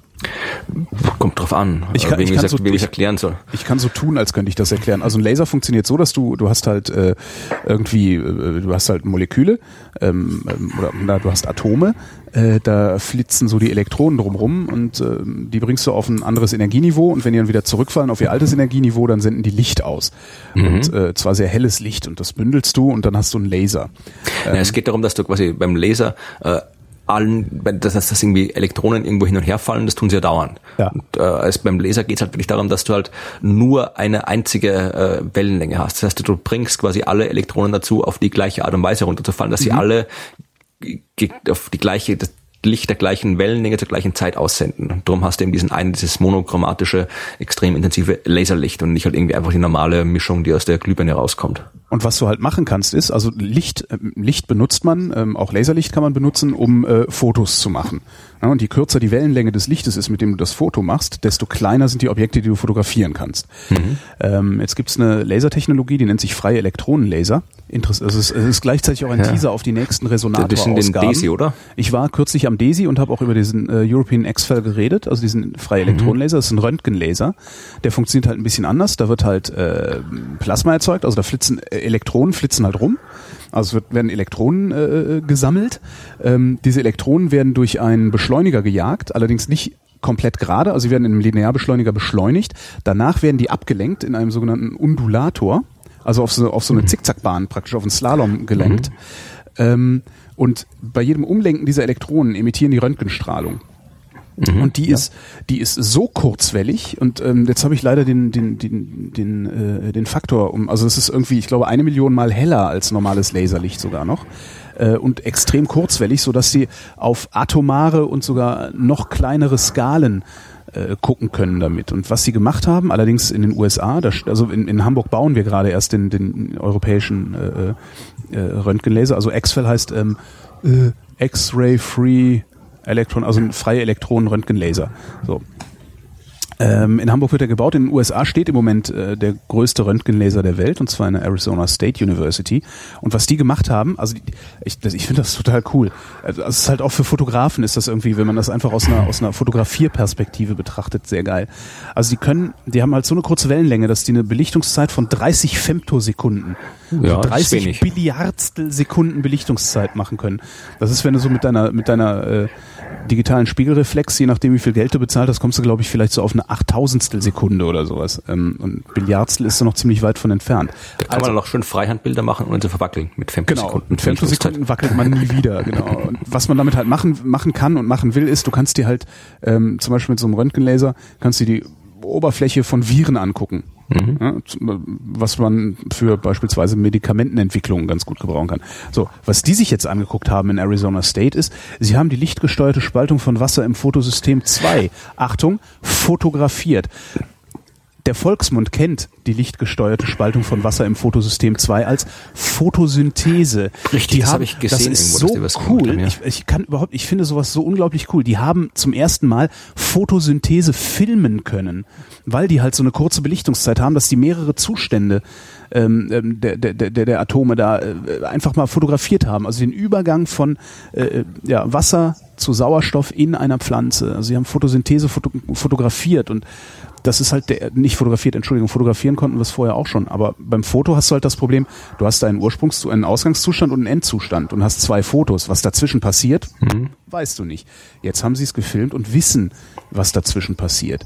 Und das ist äh, alleine schon das, äh, finde ich schon total cool, dass sie Photosynthese fotografiert haben. Was sie damit machen können ist, in dem Moment, wo du Photosynthese äh, verstanden hast, kannst du halt alle photosynthetischen Vorgänge auch viel besser erklären und kannst das halt zum Beispiel ja, Solarzellenbau in Solarzellenbau einfließen lassen, beziehungsweise Bioreaktoren, die mit Photosynthese arbeiten und sowas. Aber ich, aber ich, ich, ich finde das so unglaublich cool, dass sie das geschafft haben, was zu filmen, was auf so kleinen Skalen stattfindet, dass sie vom Verstand eigentlich schon gar nicht mehr fassbar sind. Ja, das ist cool. Also das würde ich auch mal Desi würde ich, ich war mal bei Desi, aber jetzt nicht so, ich damals haben sie glaube ich noch den, den, ganzen XFL ist das, das mit dem riesengroßen Betonfundament, Betonhalle. Das ist, das ist dieses neue Ding, also es ist ein Linearbeschleuniger, der ist so, ja, so ein 3 genau, Kilometer Linearbeschleuniger, der nach Schleswig-Holstein reinbläst. Ich war irgendwie, ich glaube, ich war irgendwie da, wie sie das Ding gerade gebaut haben, aber da habe ich hab da nicht viel gesehen. Also ich war auch, habe auch nur irgendwie nur nur einen Bekannten dort äh, besucht und nicht jetzt irgendwie von der Forschung was gesehen, aber das das ich würde, würde da gerne mal zugucken, wie die das machen. Also jetzt nicht, ich würde natürlich auch gerne sehen, was da für Forschung rauskommt, aber ich würde wirklich gerne sehen, wie die halt wirklich dann dort mit dem, mit dem Teil dann genau diese Fotos, diesen Film quasi, wie der Film gedreht wird quasi, so Making-of würde ich gerne mal sehen. Das wäre wirklich cool. Oder ja. Live-Making-of sehen. Das ist übrigens, wenn du am Desi rumläufst, das ist gar nicht so spektakulär. Das ist äh, sowieso der, der, man, man denkt ja immer so, ja, ich komme jetzt hier zum, zum super krassen Grundlagen-Forschungs-Cutting-Edge-Forschungszentrum äh, und man hat ja, man erwartet ja dann doch irgendwie sowas wie, weiß ich nicht, äh, Deep Space Nine oder so. Weißt du, so eine total krasse äh, Enterprise-Landschaft mit allem Pipapo. Und in Wirklichkeit kommst du halt irgendwo hin, wo ganz normale Menschen rumlaufen die da irgendwie was basteln und mit dem Gebastel dann hinterher irgendwas messen und daraus dann irgendwelche Schlüsse ziehen und das Ganze machen sie in Hallen. Es sind halt einfach mal Funktionsgebäude, die da stehen. Und es ist, ist aber jedes Mal, ich ist jetzt wirklich, ich bin jetzt schon über ein Jahr unterwegs. Und jedes Mal, wenn ich zum Forschungszentrum komme, äh, erwische ich mich wieder dabei, dass ich so ein klitzekleines bisschen enttäuscht bin, dass es halt nicht aussieht wie auf der Brücke der Enterprise. Wobei es das in diesen Beschleuniger-Kontrollräumen dann schon tut. Also das sieht schon sehr cool aus. Also, ich, ich war ja Wissenschaftler, ich weiß ja wie, ja. wie, wie wir arbeiten und was da passiert ist. Aber der erste, der erste Beschleuniger, du meintest irgendwie so große Hallen enttäuschend.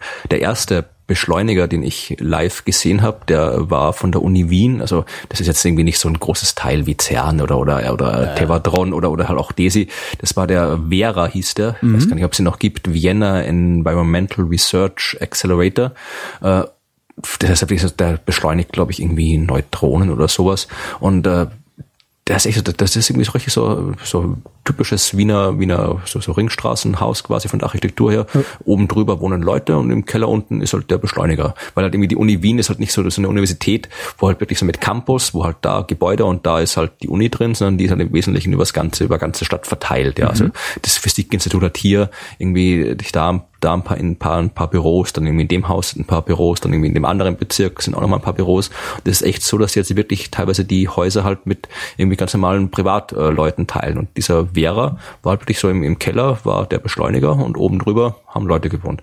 Also da bist du halt wirklich irgendwie so in ein ganz normales Haus reingegangen und unten drunter. Aber hast du das nicht auch, dass du erwartest, dass irgendwo Commander Data rumläuft und alles total clean ist und die Türen automatisch aufgehen? Äh, keine Ahnung. Also das, das keine Ahnung, vielleicht mein, irgendwie mit der medizinischen Forschung, aber mein so Unterbewusstsein als, äh, erwartet das jedes Mal. Das ich, wie gesagt, ich habe halt, ich habe halt auch, ich habe ja auch das ganze, ich habe ja das, das alles, äh, ich habe das selbst gemacht, ich habe ja da studiert und und ich weiß ja, dass, wie gesagt, das sind ja sind ja nur Wissenschaftler, ganz, sind auch ganz normale Menschen. Also die haben halt irgendwie bei uns im Büro standen irgendwie alte Sofas drin und ein Kühlschrank mit Bier und das ist halt äh, man hat halt irgendwie, kommt immer darauf an, was man irgendwie bastelt, aber im Prinzip, äh, das sind halt, äh, sind halt nicht so in, in, in Filmen, wo du meinst, irgendwie, wie du das dir vorstellst, so Ja, aber das ist ja das, was uns prägt. Ja, nee, das ja, ja, aber diese Filme, die, die haben halt quasi, die, die, die hängen halt diesem diesem Bild, dass da anders, die wollen halt quasi immer irgendwie zeigen, dass Wissenschaftler eben nicht wie normale Menschen sind. Ja, Wissenschaftler sind irgendwie, die, die sitzen halt da in ihrem, ihrem Labor im Inneren vom Vulkan, haben alle die gleichen Kittel an mhm. äh, und machen da irgendwelche Dinge, die ein normaler Mensch nicht versteht und äh, mit, mit Geräten, die ein normaler Mensch nicht versteht, in einer Umgebung, die ganz anders aussieht und so weiter. Aber so ist es ja in der Realität nicht. Ich meine, Wissenschaftler sind auch ganz ja, stinknormale ja, Leute. Vor allen Dingen ist da, wo, da, wo äh, Grundlagenforschung, gerade wo Grundlagenforschung betrieben wird, sind halt alle Maschinen, alle Anlagen und Gerätschaften, die du benutzt, Prototypen. Genau. So, und Prototypen sehen halt immer scheiße aus, weil die sind nicht das ist halt kein, da ist kein Industriedesign dahinter. Genau. Wenn du dann irgendwann mal hingehst und diese Prototypen in eine Serienfertigung, äh, industrielle Serienfertigung gibst, dann machst du Industriedesign, dann hast du halt auch die Raumschiff Enterprise Oberflächen. Aber genau. wozu brauche ich denn an, an, an, weiß ich nicht, an unserem Wendelstein, wozu brauche ich da irgendwie eine total cleane, glatte äh, Star Trek Oberfläche? Da habe ich halt Kabel und äh, weiß nicht was äh, hängen, weil da nämlich 250 Experimente reingucken in dieses Gerät. Ja, ist auch ist halt. Aber was du sagst, wo du sagtest, Wissenschaft wird von Menschen gemacht, da möchte ich was vorlesen, was ich gefunden gefunden habe im Bild der Wissenschaft. Und zwar äh, ein Teil eines Aufsatzes von Ernst-Peter Fischer, der ist Physiker, Biologe und äh, Wissenschaftshistoriker. Und der hat was Schönes geschrieben, da geht es nämlich um die Menschen, die da dran sind. Ich zitiere. Wissenschaft wird von Menschen gemacht. Mit diesem schlichten Satz beginnt die Autobiografie von Werner Heisenberg. Sie erschien 1969 und wird, wie seine übrigen Schriften, leider kaum zur Kenntnis genommen. Anders als die antisemitischen Texte seines Zeitgenossen Heidegger. An dieser Tatsache krankt die deutsche Kultur, weil sie mehr Heisenberg und weniger Heidegger und noch weniger Habermas braucht, weil sie eigentlich mehr auf die fantasievolle Kreativität des Physikers und Nobelpreisträgers und weniger auf die aufgedunsene Seinsvergessenheit des Philosophen angewiesen ist. Aber das kümmert die Intellektuellen des Feuilletons nicht. Sie ignorieren weiter die großen Naturforscher und es bleibt mir ein Rätsel, warum unsere Gesellschaft die Feststellung Heisenbergs weder wahrnimmt noch wahrhaben will. Für viele ist Wissenschaft eine anonyme Macht, verkörpert durch Institute und Einrichtungen. Dort sind in den Augen der Philosophen austauschbare Angestellte am Werk, die mit einer maschinellen Logik der Forschung zu Werke gehen und so letztlich die Welt entzaubern. Oder anders gesagt, sie produzieren Langeweile. So kommt es, dass sich Philosophen und Soziologen, nachdem sie ausgiebig über die Macht der Naturwissenschaften geklagt haben, wichtigeren Themen zuwenden können. Etwa der Frage, wie sich metaphysische und geschichtsphilosophische Motive in sozialwissenschaftlichen Rekonstruktionen transformieren lassen. So jüngst eine Laudatio auf Jürgen Habermas. Und die einflussreichen Intellektuellen, die derart loben, halten das für die zentrale Aufgabe unserer Zeit. Tja, ja, Ernst-Peter Fischer. Kann ich nicht widersprechen. Toll, oder? Ja, ist ein ganzer Artikel, der ist was länger. Ich habe jetzt nur äh, Mhm. den Teil, der mir, den, der, der mich so angesprungen hat, äh, genommen.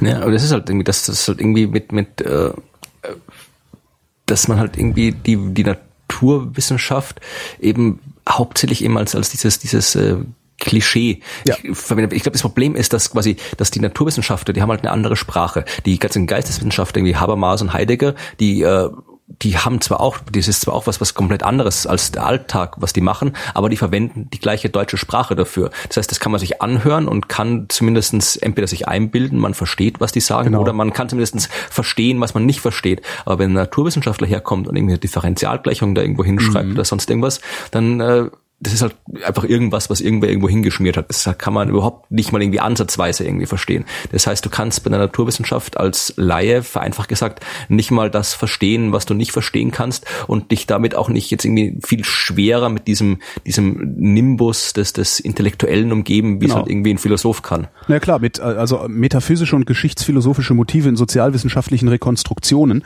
da kann halt jeder, der halbwegs äh, eine halbwegs äh, saubere Schulbildung hatte, kann da wenigstens noch so zwei, drei Dinge von ansatzweise verstehen und dadurch halt das Gefühl haben, er wäre irgendwie dabei.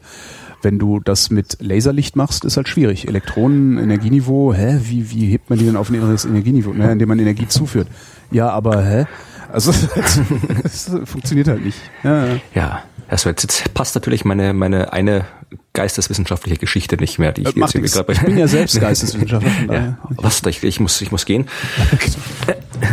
nee, Ich bin ja selbst Solalaloge. Ja, nee, hier geht's, es geht um, äh, um Musik und um Musikwissenschaft, äh, Musikwirtschaft.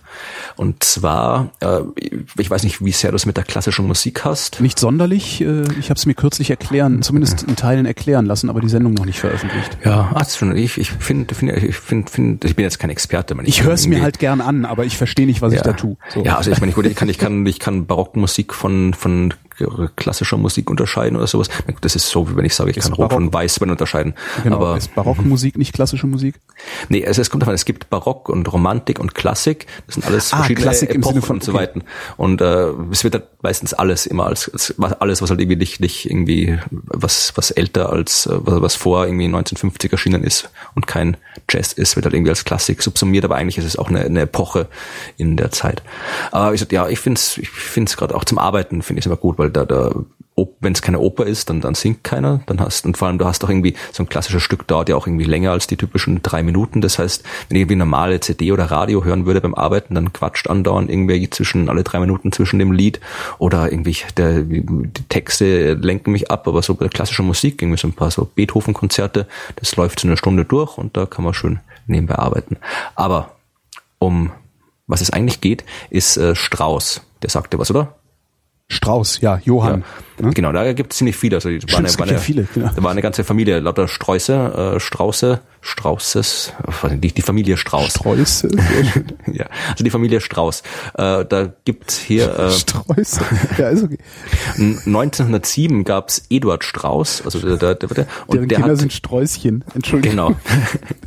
Und dieser Eduard Strauß, der hat die kompletten Noten, das komplette Archiv, alles, was da irgendwie halt noch von der von seinen Vorgängern übrig war, hat er verbrannt. Äh, Und keiner weiß warum, ja, also warum man das ganze Zeugs verbrannt hat. Und deswegen haben auch die Musikwissenschaftler jetzt nicht unbedingt ein leichtes Leben, wenn sie halt irgendwie das, das, das, dieses Leben der, der Familie Strauß erforschen wollen.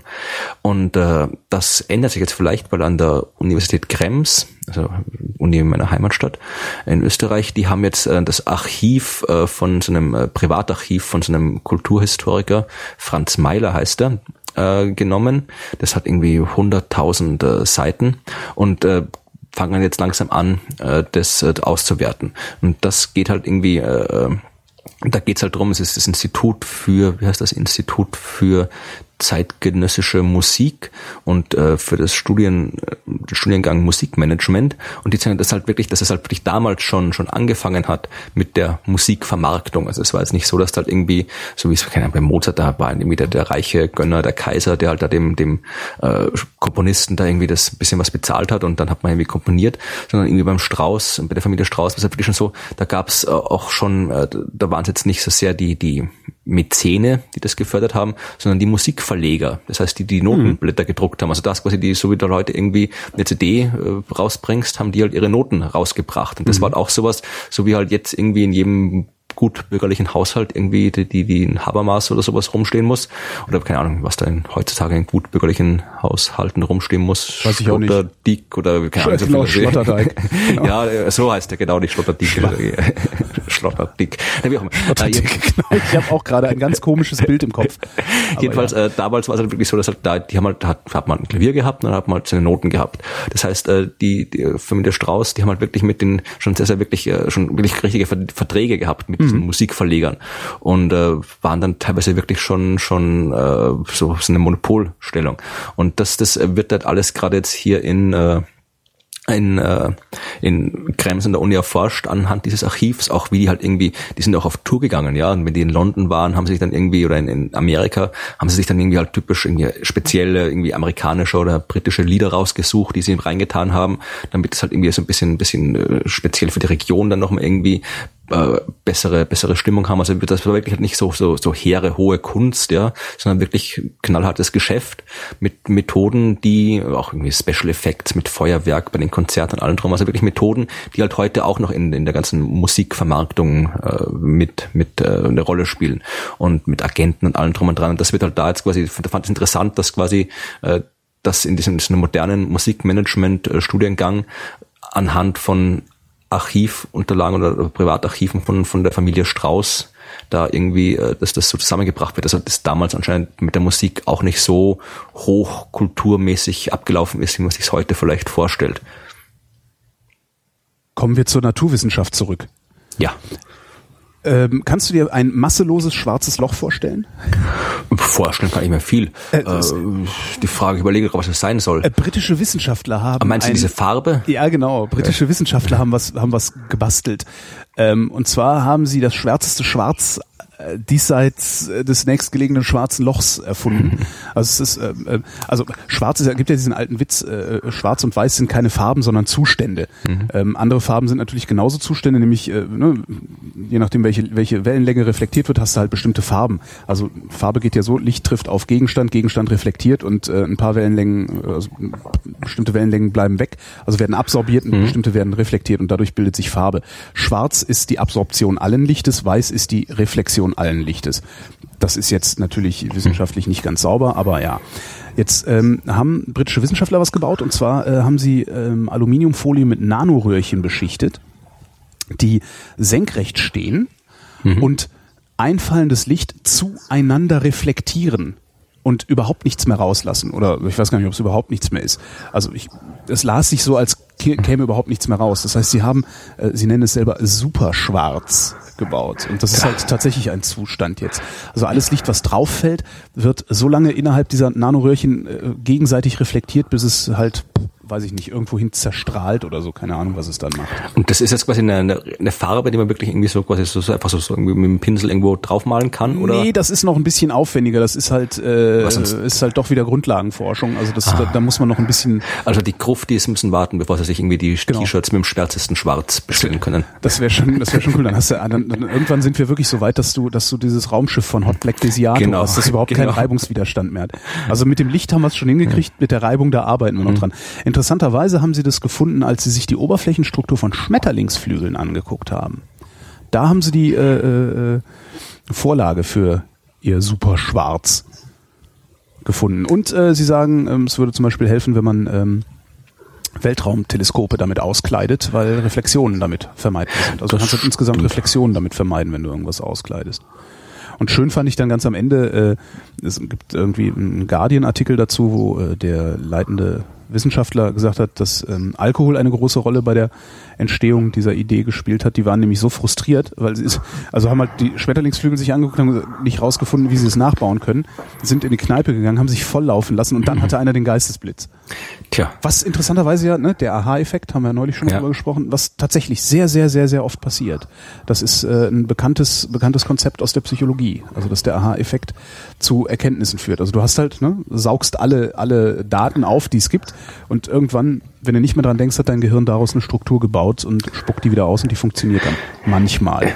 Ich war auch letztens in irgendeinem Podcast, das war glaube ich Probably Science oder irgendein Podcast, wo wir auch in einer Studie geredet haben, dass äh, wenn du dich quasi durch so, so leicht betrinkst, ja, also so ein bisschen so ein Glas oder zwei mhm. trinkst, dass du dann da bei bestimmten äh, Problemen kreativer bist als, also mehr, ich weiß nicht, irgendwelche so Worträtsel oder was sie da gehabt haben, also so typische Intelligenztests, Fragen vermutlich, dass da halt irgendwie Leute, die halt ein bisschen, bisschen äh, angeschickert waren, äh, da wesentlich kreativer waren ja. und mehr Probleme gelöst haben als die, die komplett nüchtern waren. Kann ich mir sehr gut vorstellen. Also einmal natürlich, weil Alkohol enthemmt, das heißt, du gehst auch unkonventionelle Wege die du vielleicht nicht mhm. gegangen wärst, wenn du gehemmt, äh, solange du gehemmt warst.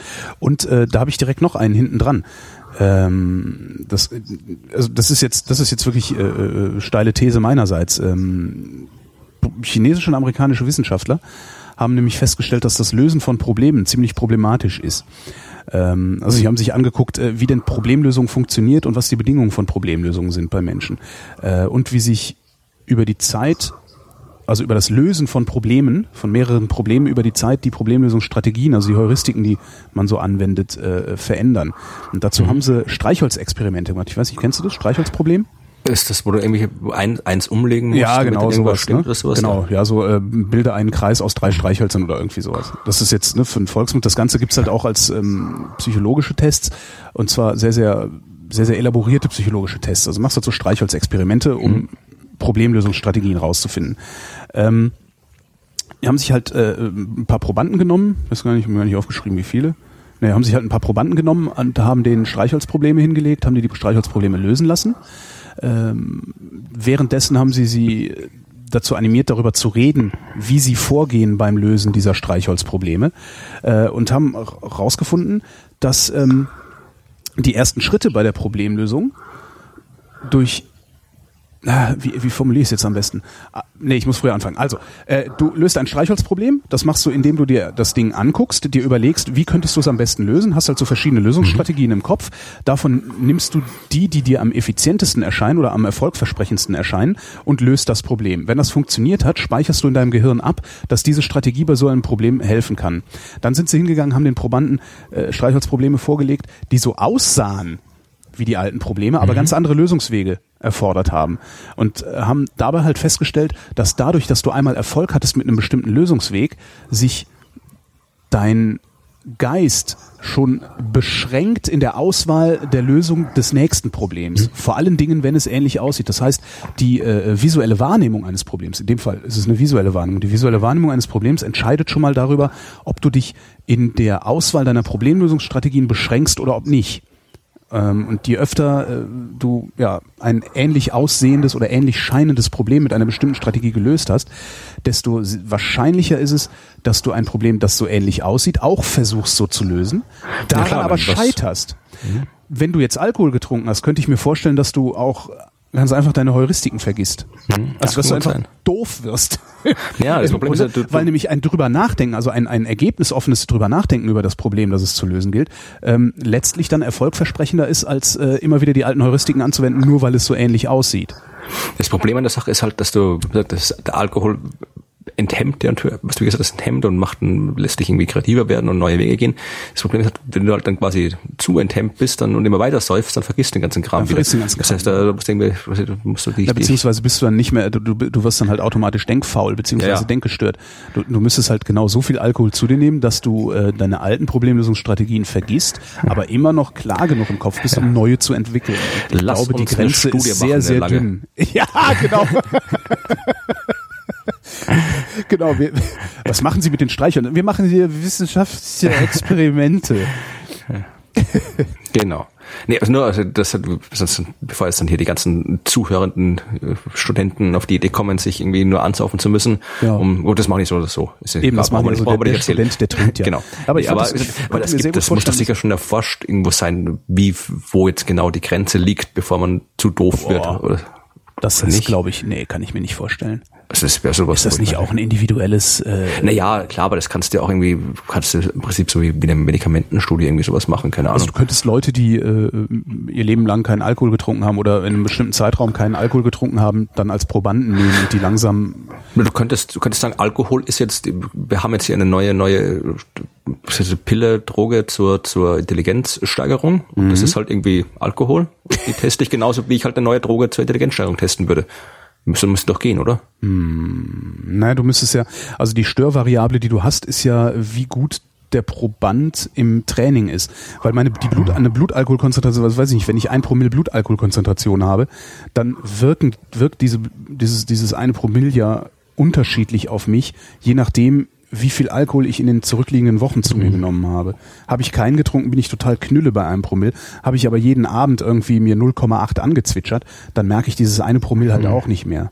Also du musst halt Ja. diese Störvariable so Ja, gut, das ist, äh, rauskriegen.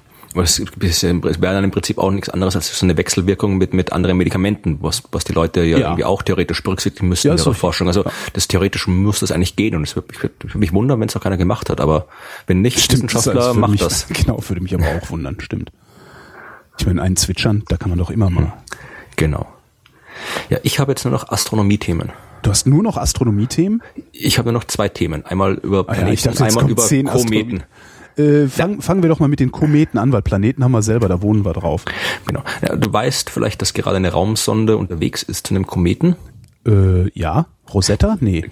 Genau, Rosetta. Und die wird äh, am 6. August, also je nachdem, wann die Sendung hier rauskommt, in knapp zwei Wochen, äh, wird die Raumsonde bei äh, dem Kometen mit dem Namen 67P Churyumov-Gerasimenko oder Churi, wie er oft genannt wird, äh, wird er ankommen und äh, in eine Umlaufbahn einschwenken. Das heißt, der, der wird dann halt irgendwie, das ist so, ich weiß nicht, 100 Kilometer oder sowas weit weg sein ungefähr und halt den Kometen umkreisen und den aus der Nähe fotografieren und ansehen und so weiter. Und im November wird dann äh, eine, Landeeinheit auf der Oberfläche abgesetzt und dann äh, saust der ganze Kram von Komet, Raumsonde und Landeeinheit mit dem Kometen mit ins in der Komet ist noch sehr weit weg, der ist jetzt hinter der Marsbahn, ja, also der ist wirklich weit weg von und ist noch nicht sehr aktiv und man möchte halt wirklich mit dem Kometen in die Nähe der Sonne kommen. Also der Komet bewegt sich auf seiner Bahn zur Sonne und dann rundherum und wieder zurück und man möchte quasi wirklich mit dem mit äh, auf dem Kometen drauf sein, wenn da die Aktivität losgeht, wenn einen Schweif ausbildet und so weiter und das alles anschauen können. Und jetzt ist man vor kurzem, letzte Woche glaube ich, dem schon so nahe gekommen, dass man eben wirklich von dem Kern des Kometen, äh, der, der ist so vier, fünf Kilometer groß, dass man da wirklich halt schon halbwegs brauchbare Bilder bekommen hat. Bis jetzt war der immer nur halt so ein, zwei Pixel auf den Aufnahmen. Und jetzt hat man, in, ist man schon irgendwie schon, also damals, wie die Fotos gemacht worden sind, war man 12.000 Kilometer dran, also das ist schon recht nahe, und hat dann Bilder gemacht und gezeigt, dass der Komet, äh, der Kern aus zwei Teilen besteht. Ja, also es ist nicht ein großer Felsbrocken, sondern zwei kleinere Felsbrocken, die quasi so aneinander kleben. Wodurch kleben die aneinander?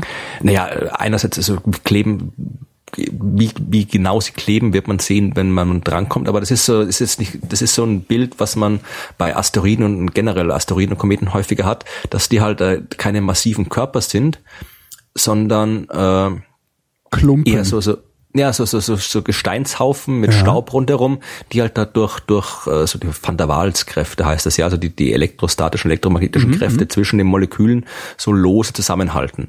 Und äh, das dürfte hier bei dem Kometen auch der Fall sein. Und das wird man sehen, wenn man dann, die, wenn man dann wirklich ganz nah dran ist und dann wirklich halt die hochaufgelösten Bilder von dem Teil hat. Und dann wird es natürlich interessant, inwiefern das jetzt quasi die, die, äh, die Aktivität des Kometen beeinflusst, wenn der in die Sonnennähe kommt und langsam auftaut, ob der dann irgendwie zum Beispiel so wie der Komet Ison äh, Ende des, des also Ende letzten Jahres, der auch äh, dann auseinandergebrochen ist, als er die Sonne umrundet hat und sich im Wesentlichen aufgelöst hat, ob das hier jetzt bei dem vielleicht auch passiert, obwohl der nicht so nah dran kommt, der sollte eigentlich überleben. Aber es ist, es ist die Mission war vorher schon wahnsinnig interessant und die wird jetzt noch ein Stück interessanter, wenn man natürlich auch irgendwie will ja drauf landen und das ist auch natürlich irgendwie Eigentlich will man auf beiden Teilen landen und ho darauf hoffen, dass er auseinanderbricht. Ja, oder? vor allem ist jetzt das Problem, also du hast quasi jetzt, jetzt äh, nicht mehr so viele Landeplätze zur Auswahl wie vorher. Wenn das jetzt irgendwie zwei Teile sind, oder du kannst es irgendwie da, wenn die halt irgendwie, ja, halt, weiß ich, vielleicht wackeln die da ein bisschen hin und her oder sonst irgendwas. Also das ist, die Sonne, es wird eine interessante Sache und das wird am, am 6. August, wenn halt dieser, dieser Anflug ist, wo die Sonne in den Orbit fliegt, wird das Ganze auch äh, von der ESA live übertragen. Also das von, von ich bin, ich bin dann, ich bin in Darmstadt im Satellitenkontrollzentrum und schaue mir das von dort an und werde dann auch bei mir im Blog berichten und das Ganze gibt's dann auch live bei ESA TV im Internet zum Anschauen. Das heißt, es passiert auch äh, tagsüber. Also das geht, glaube ich, also das Programm geht, glaube ich, um, um 9.30 Uhr los. Da kommt halt wieder Thomas Reiter, erzählt irgendwas und, mhm. und irgendwie die Ministerpräsidentin von Baden-Württemberg, nee, Hessen ist das, das ist ein Präsident, ich weiß keine Ahnung, irgendwelche äh. Politiker und, und äh, äh, oder Wissenschaftsminister von Hessen oder sowas, Politiker und, und Wissenschaftler erzählen halt was über die Mission, wie es so ist, gibt halt so ein Programm und dann irgendwann, ich glaube am Nachmittag kommen dann irgendwie halt wirklich die, die, die, die, die Live-Bilder dann geschaltet in die Zentrale und so weiter. Also es halt so einfach so, so ein ganzes so, so ein Tag, Tagesprogramm mit wissenschaftlichen Vorträgen, politischen Reden und dann eben auch äh, Bildern und dann auch eine Pressekonferenz über die Ergebnisse und so weiter. Aber ich sag bei mir live im Blog oder auch live im Internet. Ja, cool. Gucke ich mir an, habe ich Zeit. Außer wenn schönes Wetter ist, dann gehe ich raus. Äh, genau. Amerikanische Wissenschaftler haben festgestellt, Frauen reden mehr als Männer. Ha. G generell allgemein immer? Nein, natürlich nicht. Ach Mann, ey, immer diese Wissenschaftler. Also, ähm, die sind hingegangen, haben sich äh, Geräte genommen, äh, die Soziometer heißen. Soziometer sind so Funk Das ist aber ein Witz jetzt, oder? Nee, nee, nee. Die, die Dinger heißen, das ist das sind halt so Funkdingsi äh, Funkdingsi, die äh, ein Mikrofon haben und aufzeichnen, so. aufzeichnen, was du redest. Ich, das klang jetzt wie das von dem Jahrmarkt, wo du irgendwie, nein, nein. irgendwie draufhaust, dann irgendwie den so. Liebestest oder sowas. Nee. Das habe ich mir gerade vorgestellt. nee, so war's nicht. Nee, also so Funkdingsi angeheftet, ähm, die aufzeichnen, was du redest und äh, aufzeichnen, wenn sich ein anderes dieser Funkdingsi in deiner ja. Reichweite befindet. Ja, okay, das gut. heißt, das Ding merkt, ob du mit einem Probanden redest oder ob du mit jemand anderem redest. Dann haben sich 42 männliche, 37 weibliche Studenten genommen und 54 Mitarbeiter und Mitarbeiterinnen äh, aus einem Callcenter. Die Studenten äh, mussten in einer bestimmten Zeit eines, ein, ein, ein, ein Projekt fertigstellen, also fachspezifisches Projekt fertigstellen. Ähm, und die Forscher haben halt zwölf Stunden lang aufgezeichnet, äh, wie die reden, was die reden und mit wem sie reden. Bei den Callcenter-Mitarbeitern, äh, keine Ahnung, was sie denen erzählt haben, wahrscheinlich irgendwas. Die eigentliche Studie äh, ist aber nur in der Mittagspause gewesen, also praktisch als Kontrollgruppe. so, und stellt sich halt raus, Frauen reden mehr, aber nur wenn es um die Sache geht. Also in diesen Mittagspausentests war die Gesprächigkeit von Männern und Frauen mehr oder weniger identisch. Ähm, Im akademischen Bereich ging es aber so, dass äh, wenn die sich über ihr Projekt ausgetauscht haben, die Frauen mehr geredet haben und länger geredet haben als die Männer und sich häufiger in reinen Frauengruppen äh, unterhalten haben, als sie sich in reinen Männergruppen unterhalten haben. Ja, und je größer, genau, eine Hand noch, und je größer die Gruppen werden, desto stärker geben Männer den Ton an. Und zwar ab sechs Personen. Wenn die Gruppengröße sechs Personen überschreitet oder übersteigt, geben auf einmal die Männer innerhalb dieser Gruppe den Ton an. Wäre dann noch interessant zu sehen, wie das dann quasi sich, sich altersmäßig irgendwie aufschlüsselt, ob da quasi jetzt irgendwie mhm. generationsmäßig irgendwas anders ist oder, oder, oder auch soziale Gruppen und so weiter. Also das wäre so ein Fall für eine Metastudie und nicht mhm. irgendwie, also mit 30 Leuten in der Mittagspause, weiß ich nicht, ob es dann wie aussagekräftig das dann wirklich ist, aber es ist auf jeden Fall interessant, also dass das, das, wenn, von, wenn man das dann auch so leicht technisch, sage ich mal, jetzt irgendwie erforschen kann, dann wäre das ja wirklich was, was man theoretisch auch mal mit einer sehr, sehr viel größeren Menge von Menschen machen könnte und sollte und dann, dann, dann wird es, glaube ich, wirklich interessant. Also dann kann man jetzt, das beeindruckt mich jetzt nicht so extrem von diesen nee, 30 halt Leuten. Lustig. Aber Frauen reden mehr als Männer, das können wir jetzt erzählen, so bis wir schwarz werden und uns damit Ja, du hast ja diese komische Forschung, irgendwie Leute sitzen in einer Bar und saufen sich an, Leute sitzen quatschen beim Mittagessen. Also das ist die, die Forschungsmethoden deiner Geschichten sind alle so ein bisschen zweifelhaft. Ja, es sind halt, es sind Sozialwissenschaft, sozial, also nee. halt gesellschaftswissenschaftliche Themen. Äh, was ich daran interessant fand, waren zwei Dinge. Äh, zum einen habe ich direkt gedacht, so ein Soziometer kann man halt mal super benutzen, um äh, die die tatsächliche Hörer, die tatsächlichen Hörerzahlen von Hörfunk zu messen, weil das, was da veröffentlicht wird regelmäßig, ist halt total Pillepalle-Voodoo. Hm. Äh, und was ich äh, daran besonders interessant finde, ist, es gibt so eine Alltagserfahrung, die ich habe. Und diese Alltagserfahrung ähm, habe ich gewonnen in 15 Jahren Hörertalk im Radio und äh, lässt sich mehr oder weniger zusammenfassen in den einen Satz, Frauen haben mehr zu erzählen. Frauen erzählen seltener, also Frauen, es rufen wesentlich weniger Frauen als Männer an in meinen Sendungen. Wenn aber Frauen anrufen, ist es fast immer so, dass sie was Gutes, äh, also jetzt müssen wir noch definieren, was eine gute Geschichte ist oder gut erzählt ist, aber äh, also wenn Frauen anrufen, haben die in der Regel eine gute Geschichte zu erzählen. Und wenn Männer anrufen, haben die in der Regel keine gute Geschichte zu erzählen. Also der, der, der wie, wie soll ich sagen, also der, der Anteil von weiblichen Anrufern mit einer guten Geschichte ist um ein Vielfaches größer als der Anteil von männlichen Anrufern mit einer guten Geschichte. Also selbst wenn 20 Männer anrufen, habe ich äh, nur einen mit einer guten Geschichte. Wenn zwei Frauen anrufen, habe ich zwei mit einer guten Geschichte. Also es ist wirklich, ich, ich, ich finde das wirklich bemerkenswert. Das, äh, und und das, das stützt das so ein bisschen. Mhm. Also weil wenn es ums Fachliche geht, reden Frauen mehr. Wobei das würde dann bedeuten, dass sie öfter anrufen müssen. Nee, andererseits ist die Gruppe vielleicht, die, die, die, die angenommene Gruppe, in der geredet wird, so groß, dass Männer halt dominant werden. Könnte auch sein. Dass ein Anrufer, da müsste man mal die Anrufer jeweils fragen, Mhm. ob sie während des Anrufens wahrnehmen, dass sie in einer großen Gruppe reden. Die letztendlich natürlich nur durch mich repräsentiert Ja, wird. Äh, Das, da müsste man mal gucken. Aber ich fand das ganz interessant. Also äh, ich merke gerade, dass es mir ein bisschen schwerfällt, diese Studie äh, tatsächlich auf meine Alltagserfahrung zu matchen.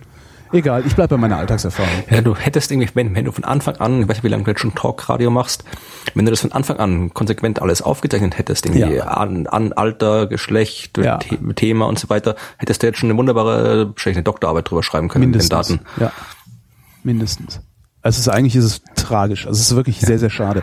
Das Einzige, was, was ich versuchen könnte, ist jetzt halt die letzten Sendungen, die mir noch bleiben, weil irgendwann werden die mich Also ich dachte, rausschmeißen. dir was ausdenken, aber Nee, die letzten Sendungen, die mir noch bleiben, das tatsächlich mal versuchen zu erfassen. Aber Ja. das ist ja die Frage, ob das, äh, ob das dann noch irgendwie genügend Daten produziert. Also, tja. Nee, das hätte man über ein Jahrzehnt machen können. Ja, Ja. haben wir versäumt. Schade. tja. Ach, So, ich habe nur noch eine einzige Geschichte. Hast da du gesagt, geht's da geht's um um, Planeten. Genau, es geht um die Namen von Planeten. Mhm. Die in unserem Sonnensystem kannst du alle, nehme ich an. Äh, ja. Soll ich sie aufsagen?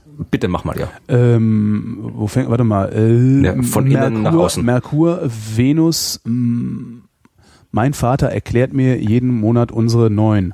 Pluto ist ja weg.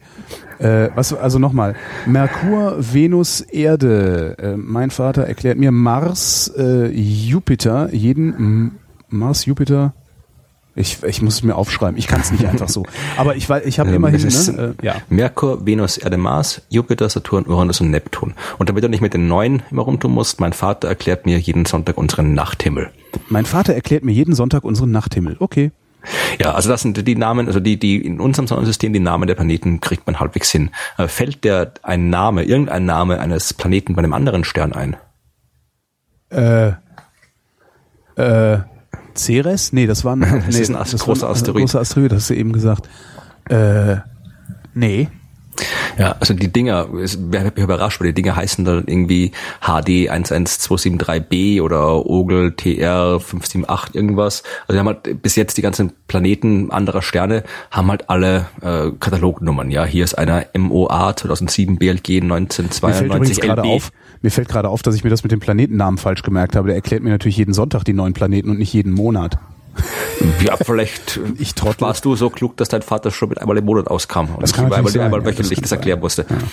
Ja, nee, aber also die, die, die, die äh, Planetennamen, die haben halt äh, bis jetzt die Exoplaneten haben halt keine schönen Namen, unter Anführungszeichen, wie bei uns, sondern halt im Prinzip halt Katalognummern. Ja? Also die Sterne haben Katalognummern und die Planeten werden nach den Sternen benannt. Da wird halt einfach an den Namen des Sterns ein kleines B, ein kleines C, ein kleines D Ah, okay. angehängt in der Reihe, wie sie entdeckt worden sind. Und wenn der Stern halt im Katalog, äh, je nachdem, welchem Katalog der drin ist, hat der da halt irgendwie eine mehr oder weniger sperrige Katalognummer.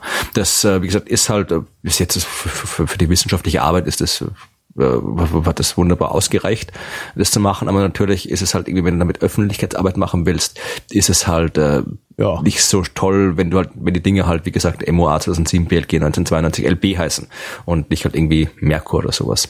Und drum, und das, äh, offiziell, ich meine, natürlich, es gibt im Internet Unmengen Seiten, wo du halt irgendwie dir einen Sternnamen kaufen kannst oder sonst irgendwas. Das ist halt im Wesentlichen, äh, ja, ist halt, ist halt, äh, du kaufst, dir, du, ja. du kaufst dir halt einen Zettel, wo das draufsteht und der keinerlei verbindliche Wirkung für irgendwas hat. Genau. Also die einzigen, einzige Organisation, die halt wirklich verbindlich Himmelsobjekte benennen kann, wie zum Beispiel eben auch die Asteroiden und so weiter, äh, das ist die Internationale Astronomische Union. Und die hat bis jetzt äh, sich immer dagegen gewehrt oder nicht gewehrt, aber hat einfach halt gesagt, wir, wir müssen jetzt, also die Exoplaneten, die werden jetzt, die kriegen noch keinen Namen. Und das haben sie jetzt geändert. Die haben jetzt wirklich vor kurzem offiziell bekannt gegeben oder aufgerufen dazu, dass sie jetzt auch dem Planeten anderer Sterne offizielle Namen geben können geben werden. Mhm. Und das funktioniert, äh, ist ein bisschen ein langwieriger Prozess. Also zuerst werden von den knapp 2000 Planeten, die man bis jetzt schon kennt, werden 20 bis 30 ausgesucht, also von denen, wo man sich wirklich sehr, sehr, sehr, sehr, sehr sicher ist, dass es auch wirklich Planeten sind und keine Beobachtungsfehler oder sonst irgendwas. Und da hat man sich mal so eine Zahl, also 20 bis 30 von Anfang ausgesucht. Und dann äh, werden darf jetzt nicht äh, zuerst nicht jeder mitmachen, sondern so Astronomievereine, Planetarien, mhm. Sternwarten, also halt so, so, so äh, astronomische Interessensgruppen überall auf der Welt, die halt da entsprechend registriert sind. Also die können sich registrieren und können dann äh, Vorschläge für die Namen einsenden.